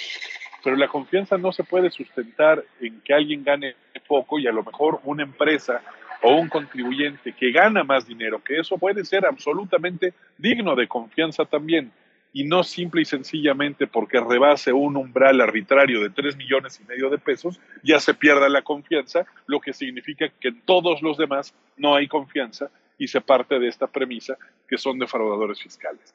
¿Qué es lo que hemos dicho? Y lo hemos, y lo hemos mencionado en diferentes y reiteradas ocasiones desde hace mucho tiempo. No es un problema nada más de este gobierno.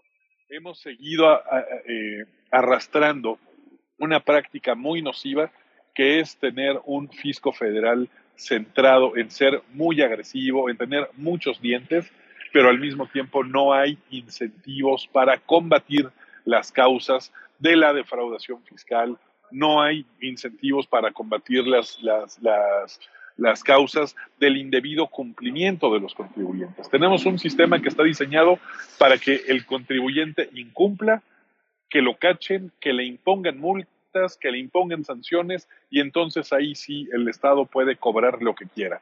Tenemos que simplificar las cosas. Si dice nuestro presidente que Dinamarca es el modelo que debemos de seguir, les puedo decir que Dinamarca tiene un sistema jurídico tributario basado justamente en la confianza y donde ni de chiste tienen las herramientas tan agresivas con las que se ha venido armando el gobierno federal en materia fiscal desde eh, por ahí del 2012 tenemos que replantearnos la relación jurídica tributaria y para que eso pueda suceder, tiene que haber una confianza generalizada en los contribuyentes y los contribuyentes en el gobierno. Todos entendemos la necesidad de que el gobierno obtenga recursos, nadie lo niega, pero también es muy importante que el gobierno cuide a sus contribuyentes, que son la fuente de esos ingresos. No sé si me ahí me estoy escuchando. Sí, les pediría a ambos eh, pues su lectura sobre esta cuestión de la inscripción obligatoria a jóvenes de 18 años ante el Registro Federal de Contribuyentes. Eh, ambos, ustedes dos coinciden en, esta lectura de, lo que de, que lo que estamos viendo es una ampliación de la base tributaria. ¿De qué tendría que acompañarse esa ampliación eh, desde distintos frentes, pues como la productividad en los en los empleos, por ejemplo, o de qué está hecha esa ampliación, esa idea de la ampliación de la base tributaria con respecto pues a, esto que ha sido tan polémico sobre los jóvenes de 18 años al registro federal de contribuyentes. Doctora mm, Gabriela Ríos, es una pregunta para ambos, pero empiezo con usted. Claro que sí, con todo gusto. Mira, eh, yo la verdad es que quedo muy, soy muy escéptica que realmente se cumpla esta norma, porque si observamos, de acuerdo con los datos del INEGI, existen en México alrededor de 29.1 millones de personas que están en la informalidad. Y pues ahí tenemos gente que también es mayor de 18 años. Y yo me pregunto, ¿funcionó en, en su momento lo que fue los, los repecos? ¿Se incorporaron a los repecos o se incorporaron al RIF? Pues no, la gente la verdad es que los que son informales van a seguir siendo informales y, y en verdad ni siquiera están enterados de que existe ahora un, una obligación de los mayores de edad a inscribirse. O sea, realmente esta, esta norma que se creó y que es una obligación legal, pues va a quedar prácticamente inoperante, desde mi punto de vista, porque si no se ha observado bien cómo se maneja el, el, sector informal en México. Entonces creo que hay que ver eso y generar, como decía el maestro Pueblita, estos incentivos y acercarse con el sector informal para saber por qué, qué es lo, cuáles son sus motivaciones, sus percepciones, de por qué no están dentro de la formalidad. Y partiendo de eso, bueno, pues vamos a ver si realmente esa gente que está dentro de la informalidad y que cumple con el requisito de los ocho años se va a incorporar. Ahora, por otra parte, tenemos el sector formal donde pues tienen a sus hijos ellos son contribuyentes y que de alguna manera hay una cultura contributiva, pues seguramente se van a inscribir, ¿no? Y pero eso no significa que ellos van a tener esta obligación de pago de contribuciones porque no están generando ingresos. En el momento en que empiezan a generar ingresos, bueno, pues en ese momento van a empezar a, tener que declarar sus, sus declaraciones conforme a la ley. Pero mientras tanto, pues más, más bien es un sentido de control para aquel sector que va a querer eh, eh, incorporarse, pero realmente la excusa de que se pone que eh, hay eh, que se roban personalidad o estas cuestiones de robo de, de datos personales, pues creo que tendría que haber habido una mejor argumentación por parte de Hacienda y también del SAT para explicarnos por qué es realmente esta medida y realmente yo quedaría estaría me esperaría por lo menos un año para ver si funcionó esta medida. Maestro Arturo Pueblita, su consideración al respecto, su lectura y bueno, esta cuestión del sector informal que en una parte del, grueso de ese sector, eh, eh, entiendo, se caracteriza pues por tener ingresos de subsistencia, ingresos mínimos o que alcanzan apenas para lo básico, cómo acompañar al sector informal para que empiece a pagar impuestos. Eh, bueno, le, le dejo la palabra. Claro, mira, en mi opinión, sinceramente, se trata de un tema de demagogia se trata de un tema nada más de decir que se incorporaron millones de personas nuevas al registro federal de contribuyentes, pero que como lo decía la doctora Ríos Granados, eso no significa que se vaya a convertir en un incremento recaudatorio. En el impuesto sobre la renta, para que esté una persona inscrita es porque está realizando actividades económicas. Podemos tener a mayores de 18 años que siguen estudiando en la universidad o mayores de 18 años que están, eh, que tienen algún tipo de discapacidad que les impide realizar una actividad económica y no por el simple hecho de inscribirlos de esa manera en automático, de esa manera se va a incrementar la recaudación. Ahora, debo decirles que hoy en día y desde el 2014, cualquier persona que tiene una cuenta de banco en el sistema financiero mexicano, en automático queda dado de alta en el Servicio de Administración Tributaria y está inscrito en el Registro Federal de Contribuyentes. Podemos tener a una persona de 18 años que si tiene una cuenta en X banco, ya por esa simple razón estaría dado de alta, pero eso no significa un incremento en la recaudación, simple y sencillamente implica que existirá una, un registro ampliado, pero no necesariamente que se esté contribuyendo al gasto público. Y el tema de la informalidad, como lo decía la doctora Ríos Granados, es fundamental. Eh, el Instituto de Investigaciones Jurídicas de la UNAM, a través de un estudio de investigación desde el punto de vista económico, sociológico y, jurídico, encabezado por la misma doctora Ríos Granados, elaboraron un programa de investigación que ya fue publicado eh, respecto del cumplimiento y los incentivos para cumplir o para no cumplir, específicamente en un sector que es el de las estéticas y las peluquerías. Esto se podría ampliar y tener análisis y estudios eh, bien fundados con técnica científica de la universidad para determinar por qué eh, no existen los incentivos reales para cumplir. Y entonces ahí llegamos a lo mismo. Si, las, si los incentivos que se pretenden dar a los informales es que van a pagar con unas tasas de impuestos sobre la renta reducidas, si se mantienen en la informalidad, la tasa del impuesto sobre la renta va a ser del 0% porque no hay nadie que les cobre. Si realmente se quisiera hacer algo, también saldrían a combatir a la informalidad, a los mercados ambulantes, a todas aquellas personas que realizan actividades económicas que son fácilmente identificables, que son personas que tienen sus puestos en la calle o que tienen sus negocios en la calle, que operan ahí todos los días, que tienen fechas y horarios definidos, pero que nadie quiere ir a cobrarles porque estamos hablando de algo que es popularmente eh, y políticamente poco atractivo. Hay muchas cosas que se tienen que hacer y en mi opinión realmente este tema de inscribir por inscribir lo único que estará generando son distorsiones que no incrementan la recaudación. Sí, esto que señala es, eh, es tan importante. Eh, en algún momento también se publicaron los, los temas de eh, tributos ambientales en México, que es parte de lo, de lo que se señala. Pero en esta cotidianidad que usted señala, doctora Gabriela Ríos Granados, hay una, hay un, hay un imperativo que fue el tema, el tema de la pandemia, que sacó del mercado a muchos trabajadores informales, que habría que decir, nos faltan estadísticas y nos faltan conteos, pero gran parte son mujeres que están en ese territorio porque les permite cuidar a sus hijos y asistir a las familias, que son uno de los territorios más afectados con la pandemia y de las cuales no tenemos cifras porque no, cotizan en el IMSS y su, y su eh, seguridad social es totalmente este, de, consultorios accesorios a las farmacias que los ofrecen. Esta parte, doctora, eh, eh, yo me atrevo, me atrevo a, sin ser un experto a lanzar una hipótesis, pero me parece que esta iniciativa de colocar a los jóvenes de 18, a partir de los 18 años, me parece que es una alternativa de identificación a la, a la, credencial del INE. Es, es, un sistema de identificación que no pasa por la policía política como se hacía pensar en sexenios anteriores, tener una cédula de identificación como en los países, en otros países, sobre todo de Sudamérica.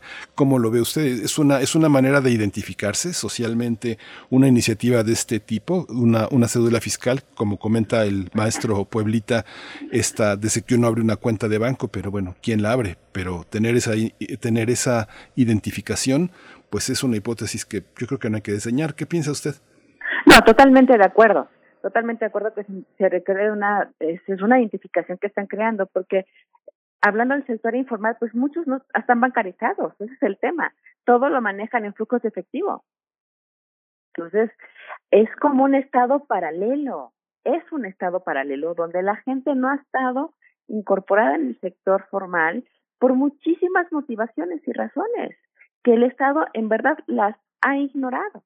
Ahora, el sector informal, como bien comentas tú, es totalmente feminizado. Las mujeres, hay un estudio al que hace referencia el maestro Pueblita, realizado por Aletia eh, de la Reguera, socióloga, precisamente sobre el tema ese de la, eh, la feminización del tema de la informalidad en lo que es estéticas y peluquerías, que es una alternativa para las madres, que incluso son madres solteras. Entonces, creo que lo que tú has dicho es totalmente cierto.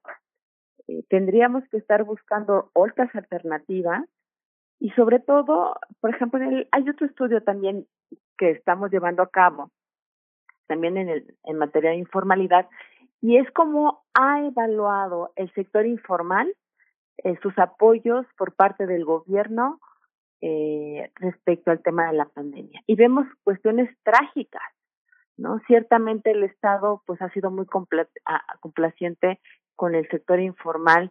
Usted si se va a inscribir o se va a dar o va a cambiar su firma electrónica al SAT, cuando sale se encuentra pues todo el sector informal enfrente de ellos. Y no hacen nada, es más, ni siquiera saben si tienen que inscribirse o no, y están enfrente del SAT. Entonces, es un tema muy complejo de tratar, con muchas aristas, y tiene que ser analizado desde distintos puntos de vista, fiscal, abogados, contadores, antropológicos, sociológicos, económicos, que pues obviamente no podemos agotar en una mañana como esta. Sí. Sí, maestro Pueblita, algún comentario que quiera que quiera agregar. Ya, estamos prácticamente al fin de esta de esta conversación, pero a, abonar a este tema también de los impuestos eh, ecológicos, ahora que tenemos tantos amparos sobre la participación en los megaproyectos del gobierno federal. Claro, eh, que tenemos que pensar el, el tema de los de los impuestos ecológicos tiene como finalidad trasladarle el costo a las empresas contaminantes del daño que están haciendo al medio ambiente para llegarse de recursos al Estado y eventualmente con eso tener mecanismos para mitigar los efectos nocivos que generan. El éxito de los impuestos ecológicos es que recauden poco dinero porque eso querría decir que tenemos una industria y que tenemos un entorno eh, eficiente y que no está realmente contaminando. Lo que estamos viendo, por ejemplo, en los temas de la reforma energética, tiene que ver, la propuesta de reforma energética, pues es justamente el contrario, le estamos pegando a las industrias limpias para revivir la generación de eh, una política basada en el consumo de combustibles fósiles que únicamente van a estar deteriorando el medio ambiente en aras de tener un control político de los energéticos en el país.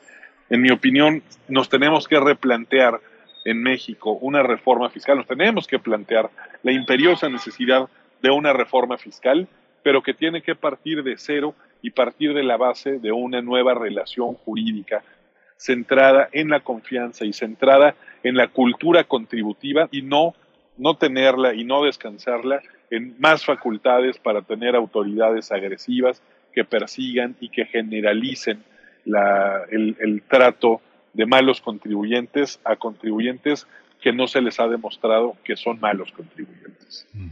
Pues les agradecemos a ambos esta conversación. Me quedé pensando también en el tema de las mujeres, de su economía en la pandemia y este fenómeno de las llamadas nenis, eh, mujeres que se lanzan eh, pues en el autoempleo a ofertar sus productos o servicios a través de plataformas digitales. Pues bueno, ahí también, y, muchas de ellas, no todas, pero muchas de ellas desde la informalidad, eh, dejamos este sesgo también ahí mm, y ojalá continuemos con esta conversación. Doctora Gabriela Ríos Granados, investigadora titular del Instituto de Investigaciones Jurídicas de la UNAM, secretaria académica de la Coordinación de Humanidades. Gracias, gracias por esta presencia.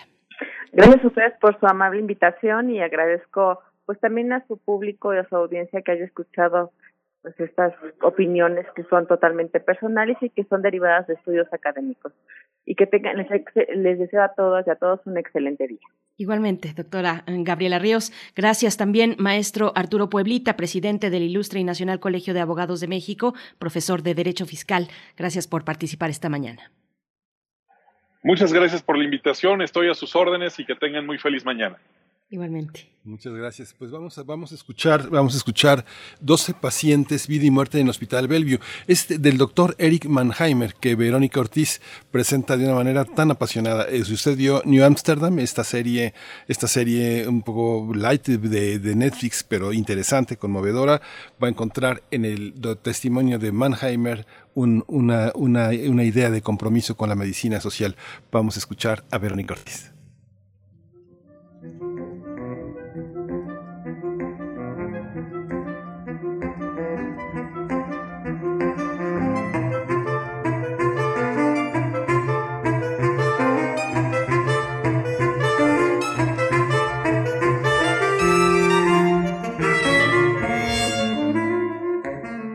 Tardes, qué gusto saludarles y les cuento que tuve el gran gusto de conocer y platicar con el doctor Eric Mannheimer y su esposa Diana, originaria de Chihuahua, en la reciente Feria Internacional del Libro del Zócalo. Una pareja adorable, cariñosa.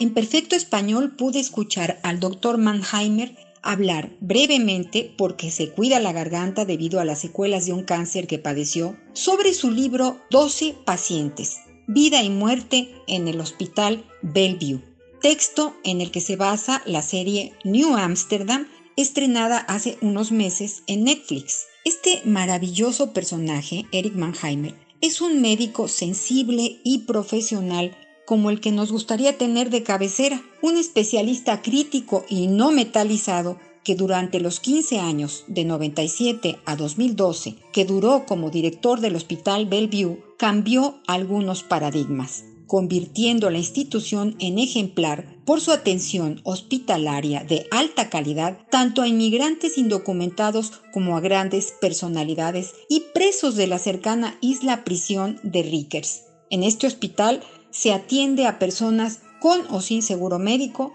lo mismo a la población más vulnerable que no puede pagar un servicio médico especializado, como a personas que viven en calle y de la tercera edad. Eric Mannheimer, de una manera compasiva y descarnada a la vez, en su libro 12 pacientes, vida y muerte en el Hospital Bellevue, recoge 12 historias que confiesa más tocaron su corazón de las muchas que le han tocado vivir durante su práctica médica. El autor insiste en que una buena práctica médica no solo consiste en tratar de curar los males físicos de los pacientes, es fundamental comprender las circunstancias sociales, políticas o económicas que los llevan a un hospital en un esfuerzo por mitigar el dolor que producen esas otras heridas igualmente profundas pero que no se pueden ver. Mannheimer es profesor de medicina en la Escuela de Medicina de la Universidad de Nueva York. A lo largo de su trayectoria ha tenido un gran interés en temas de salud internacional que lo han llevado a trabajar en el ámbito de la salud pública en Haití, Pakistán y varios países de América Latina. La medicina social es uno de sus temas centrales. En sus últimas declaraciones en entrevistas recientes realizadas en la Ciudad de México a propósito de su libro, Mannheimer declaró que una de las calamidades en estos países es la coca-colización, o sea, los refrescos y la comida chatarra incluida en la dieta de los infantes. Descubra quién es este médico que revolucionó el modelo de atención hospitalaria en los Estados Unidos, leyendo y regalando a sus médicos el libro Eric Mannheimer, 12 pacientes, vida y muerte en el Hospital Bellevue, publicado por el Fondo de Cultura Económica en su colección popular, por una república de lectores. Más libros, más libres. Hasta la próxima.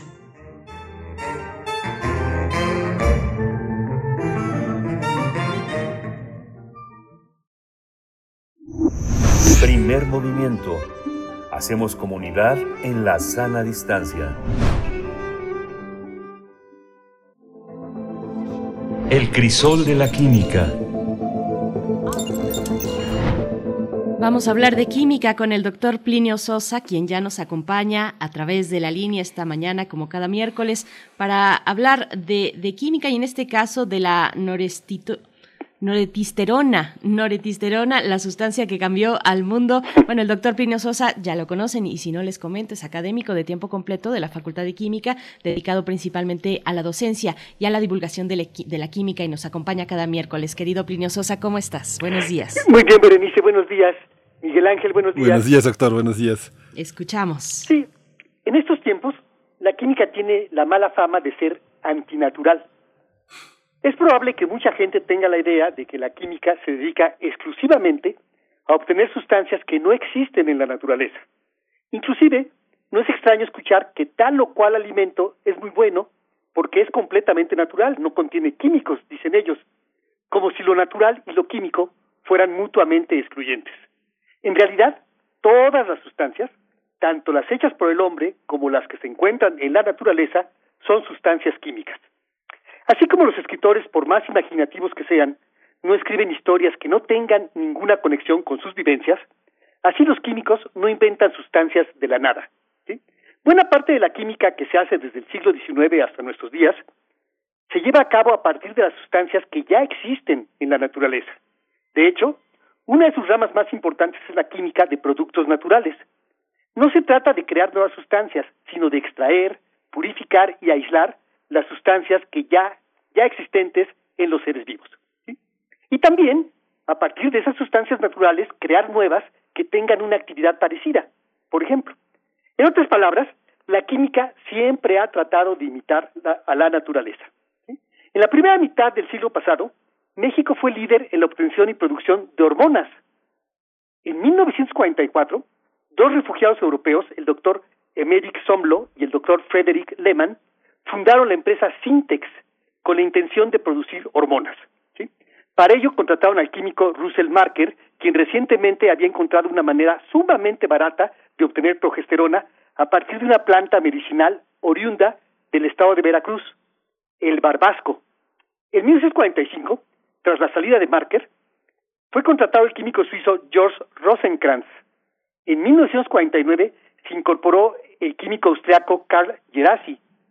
Sintex se convirtió en un lugar al que convergieron varios estudiantes mexicanos con el fin de desarrollar sus trabajos de tesis. Entre 1945 y 1949, Sintex logró la síntesis de la estrona, el estradiol y de una sustancia muy parecida a la testosterona.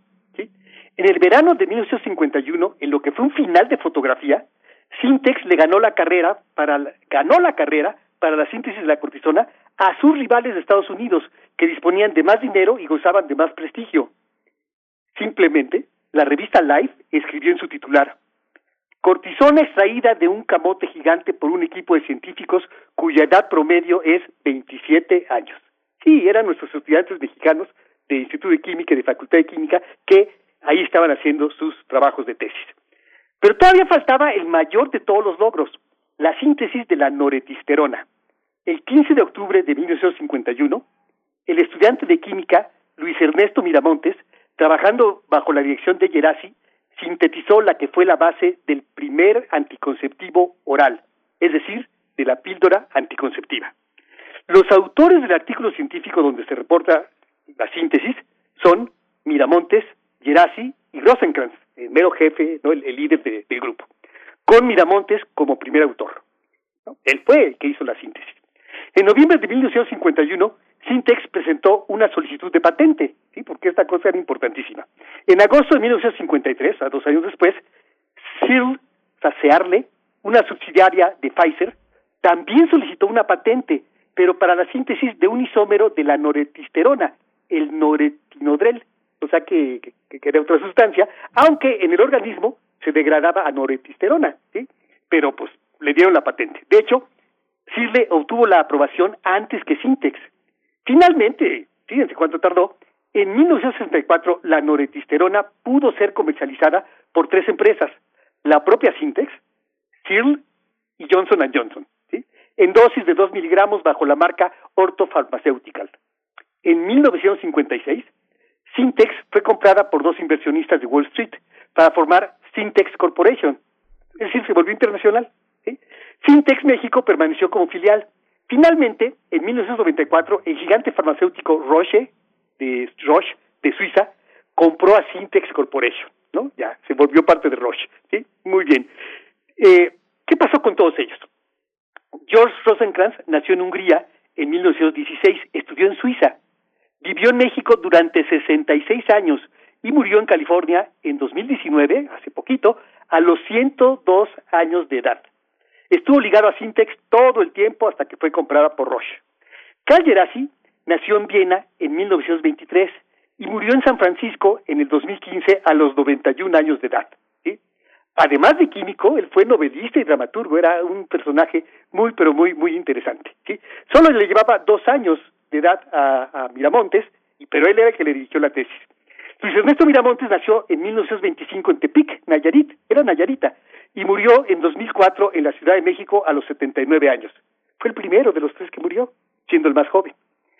La noretisterona es considerada como la vigésima invención más importante de todos los tiempos, y Miramontes como uno de los químicos mexicanos más influyentes de toda la historia. Una reflexión final. Desde el principio, a lo largo de toda nuestra historia, nuestras relaciones familiares y de pareja estuvieron determinadas por el hecho de que los enamorados no podían decidir cuántos hijos querían tener. Eso cambió, y para siempre, con la noretisterona. La sustancia que cambió al mundo, doctor Plinio Sosa. Gracias, gracias además por hacer este apunte de la ciencia o los científicos eh, desde México y sus aportes al mundo. Eh, pues muy importante destacar con este, con esta entrega. Eh, agradecemos, agradecemos esta participación y nos encontramos el próximo miércoles. Nos encontramos de hoy en ocho. Ya será, ya será noviembre el próximo miércoles, así es que bueno, felices fiestas también de Día de Muertos. sí, se nos está yendo el año, querido Plinio. Muchas gracias. Bueno, hasta luego. Hasta luego, doctor. Sí, son los pequeños engranajes que, que, cambian, eh, que, que, cambian, que cambian al mundo, que son pequeños empujones de una espiritualidad que esperó siglos, siglos para controlarlo.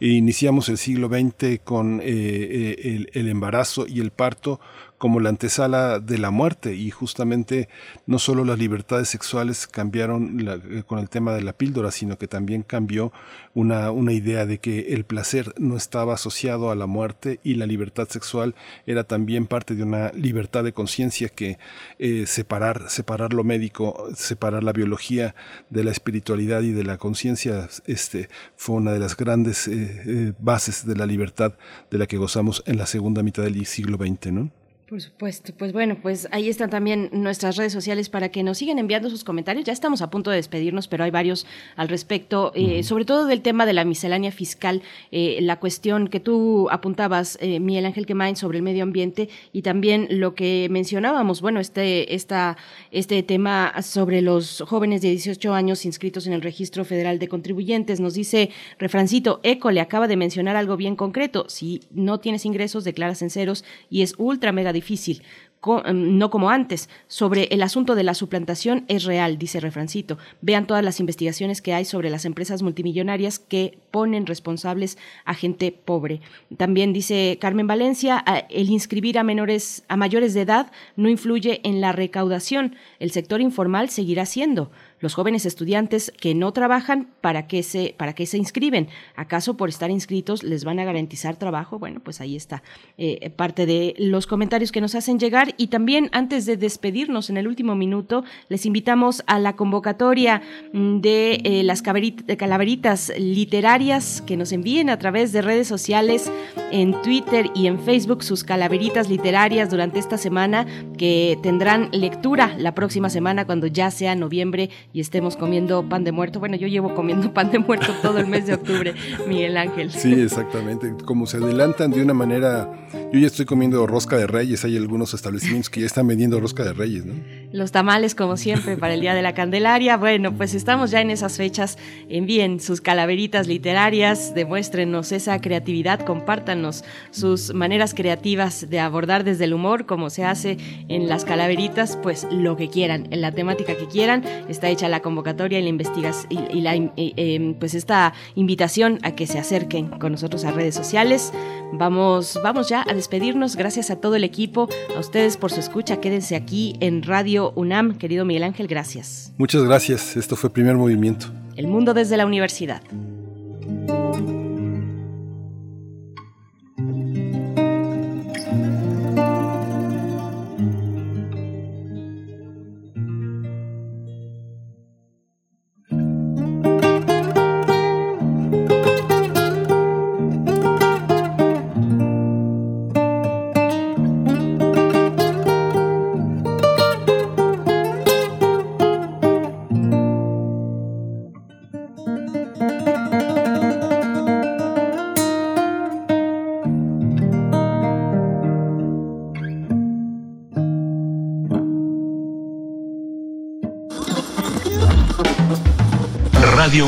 Presentó Primer Movimiento, El Mundo desde la Universidad, con Berenice Camacho y Miguel Ángel Quemain en la conducción, Frida Saldívar y Violeta Berber, producción, Antonio Quijano y Patricia Zavala, noticias, Miriam Trejo y Rodrigo Mota, coordinadores e invitados, Tamara Quirós, redes sociales, Arturo González y Socorro Montes, operación técnica.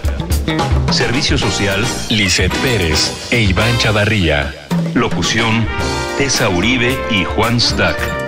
Quédate en sintonía con Radio UNAM, Experiencia Sonora.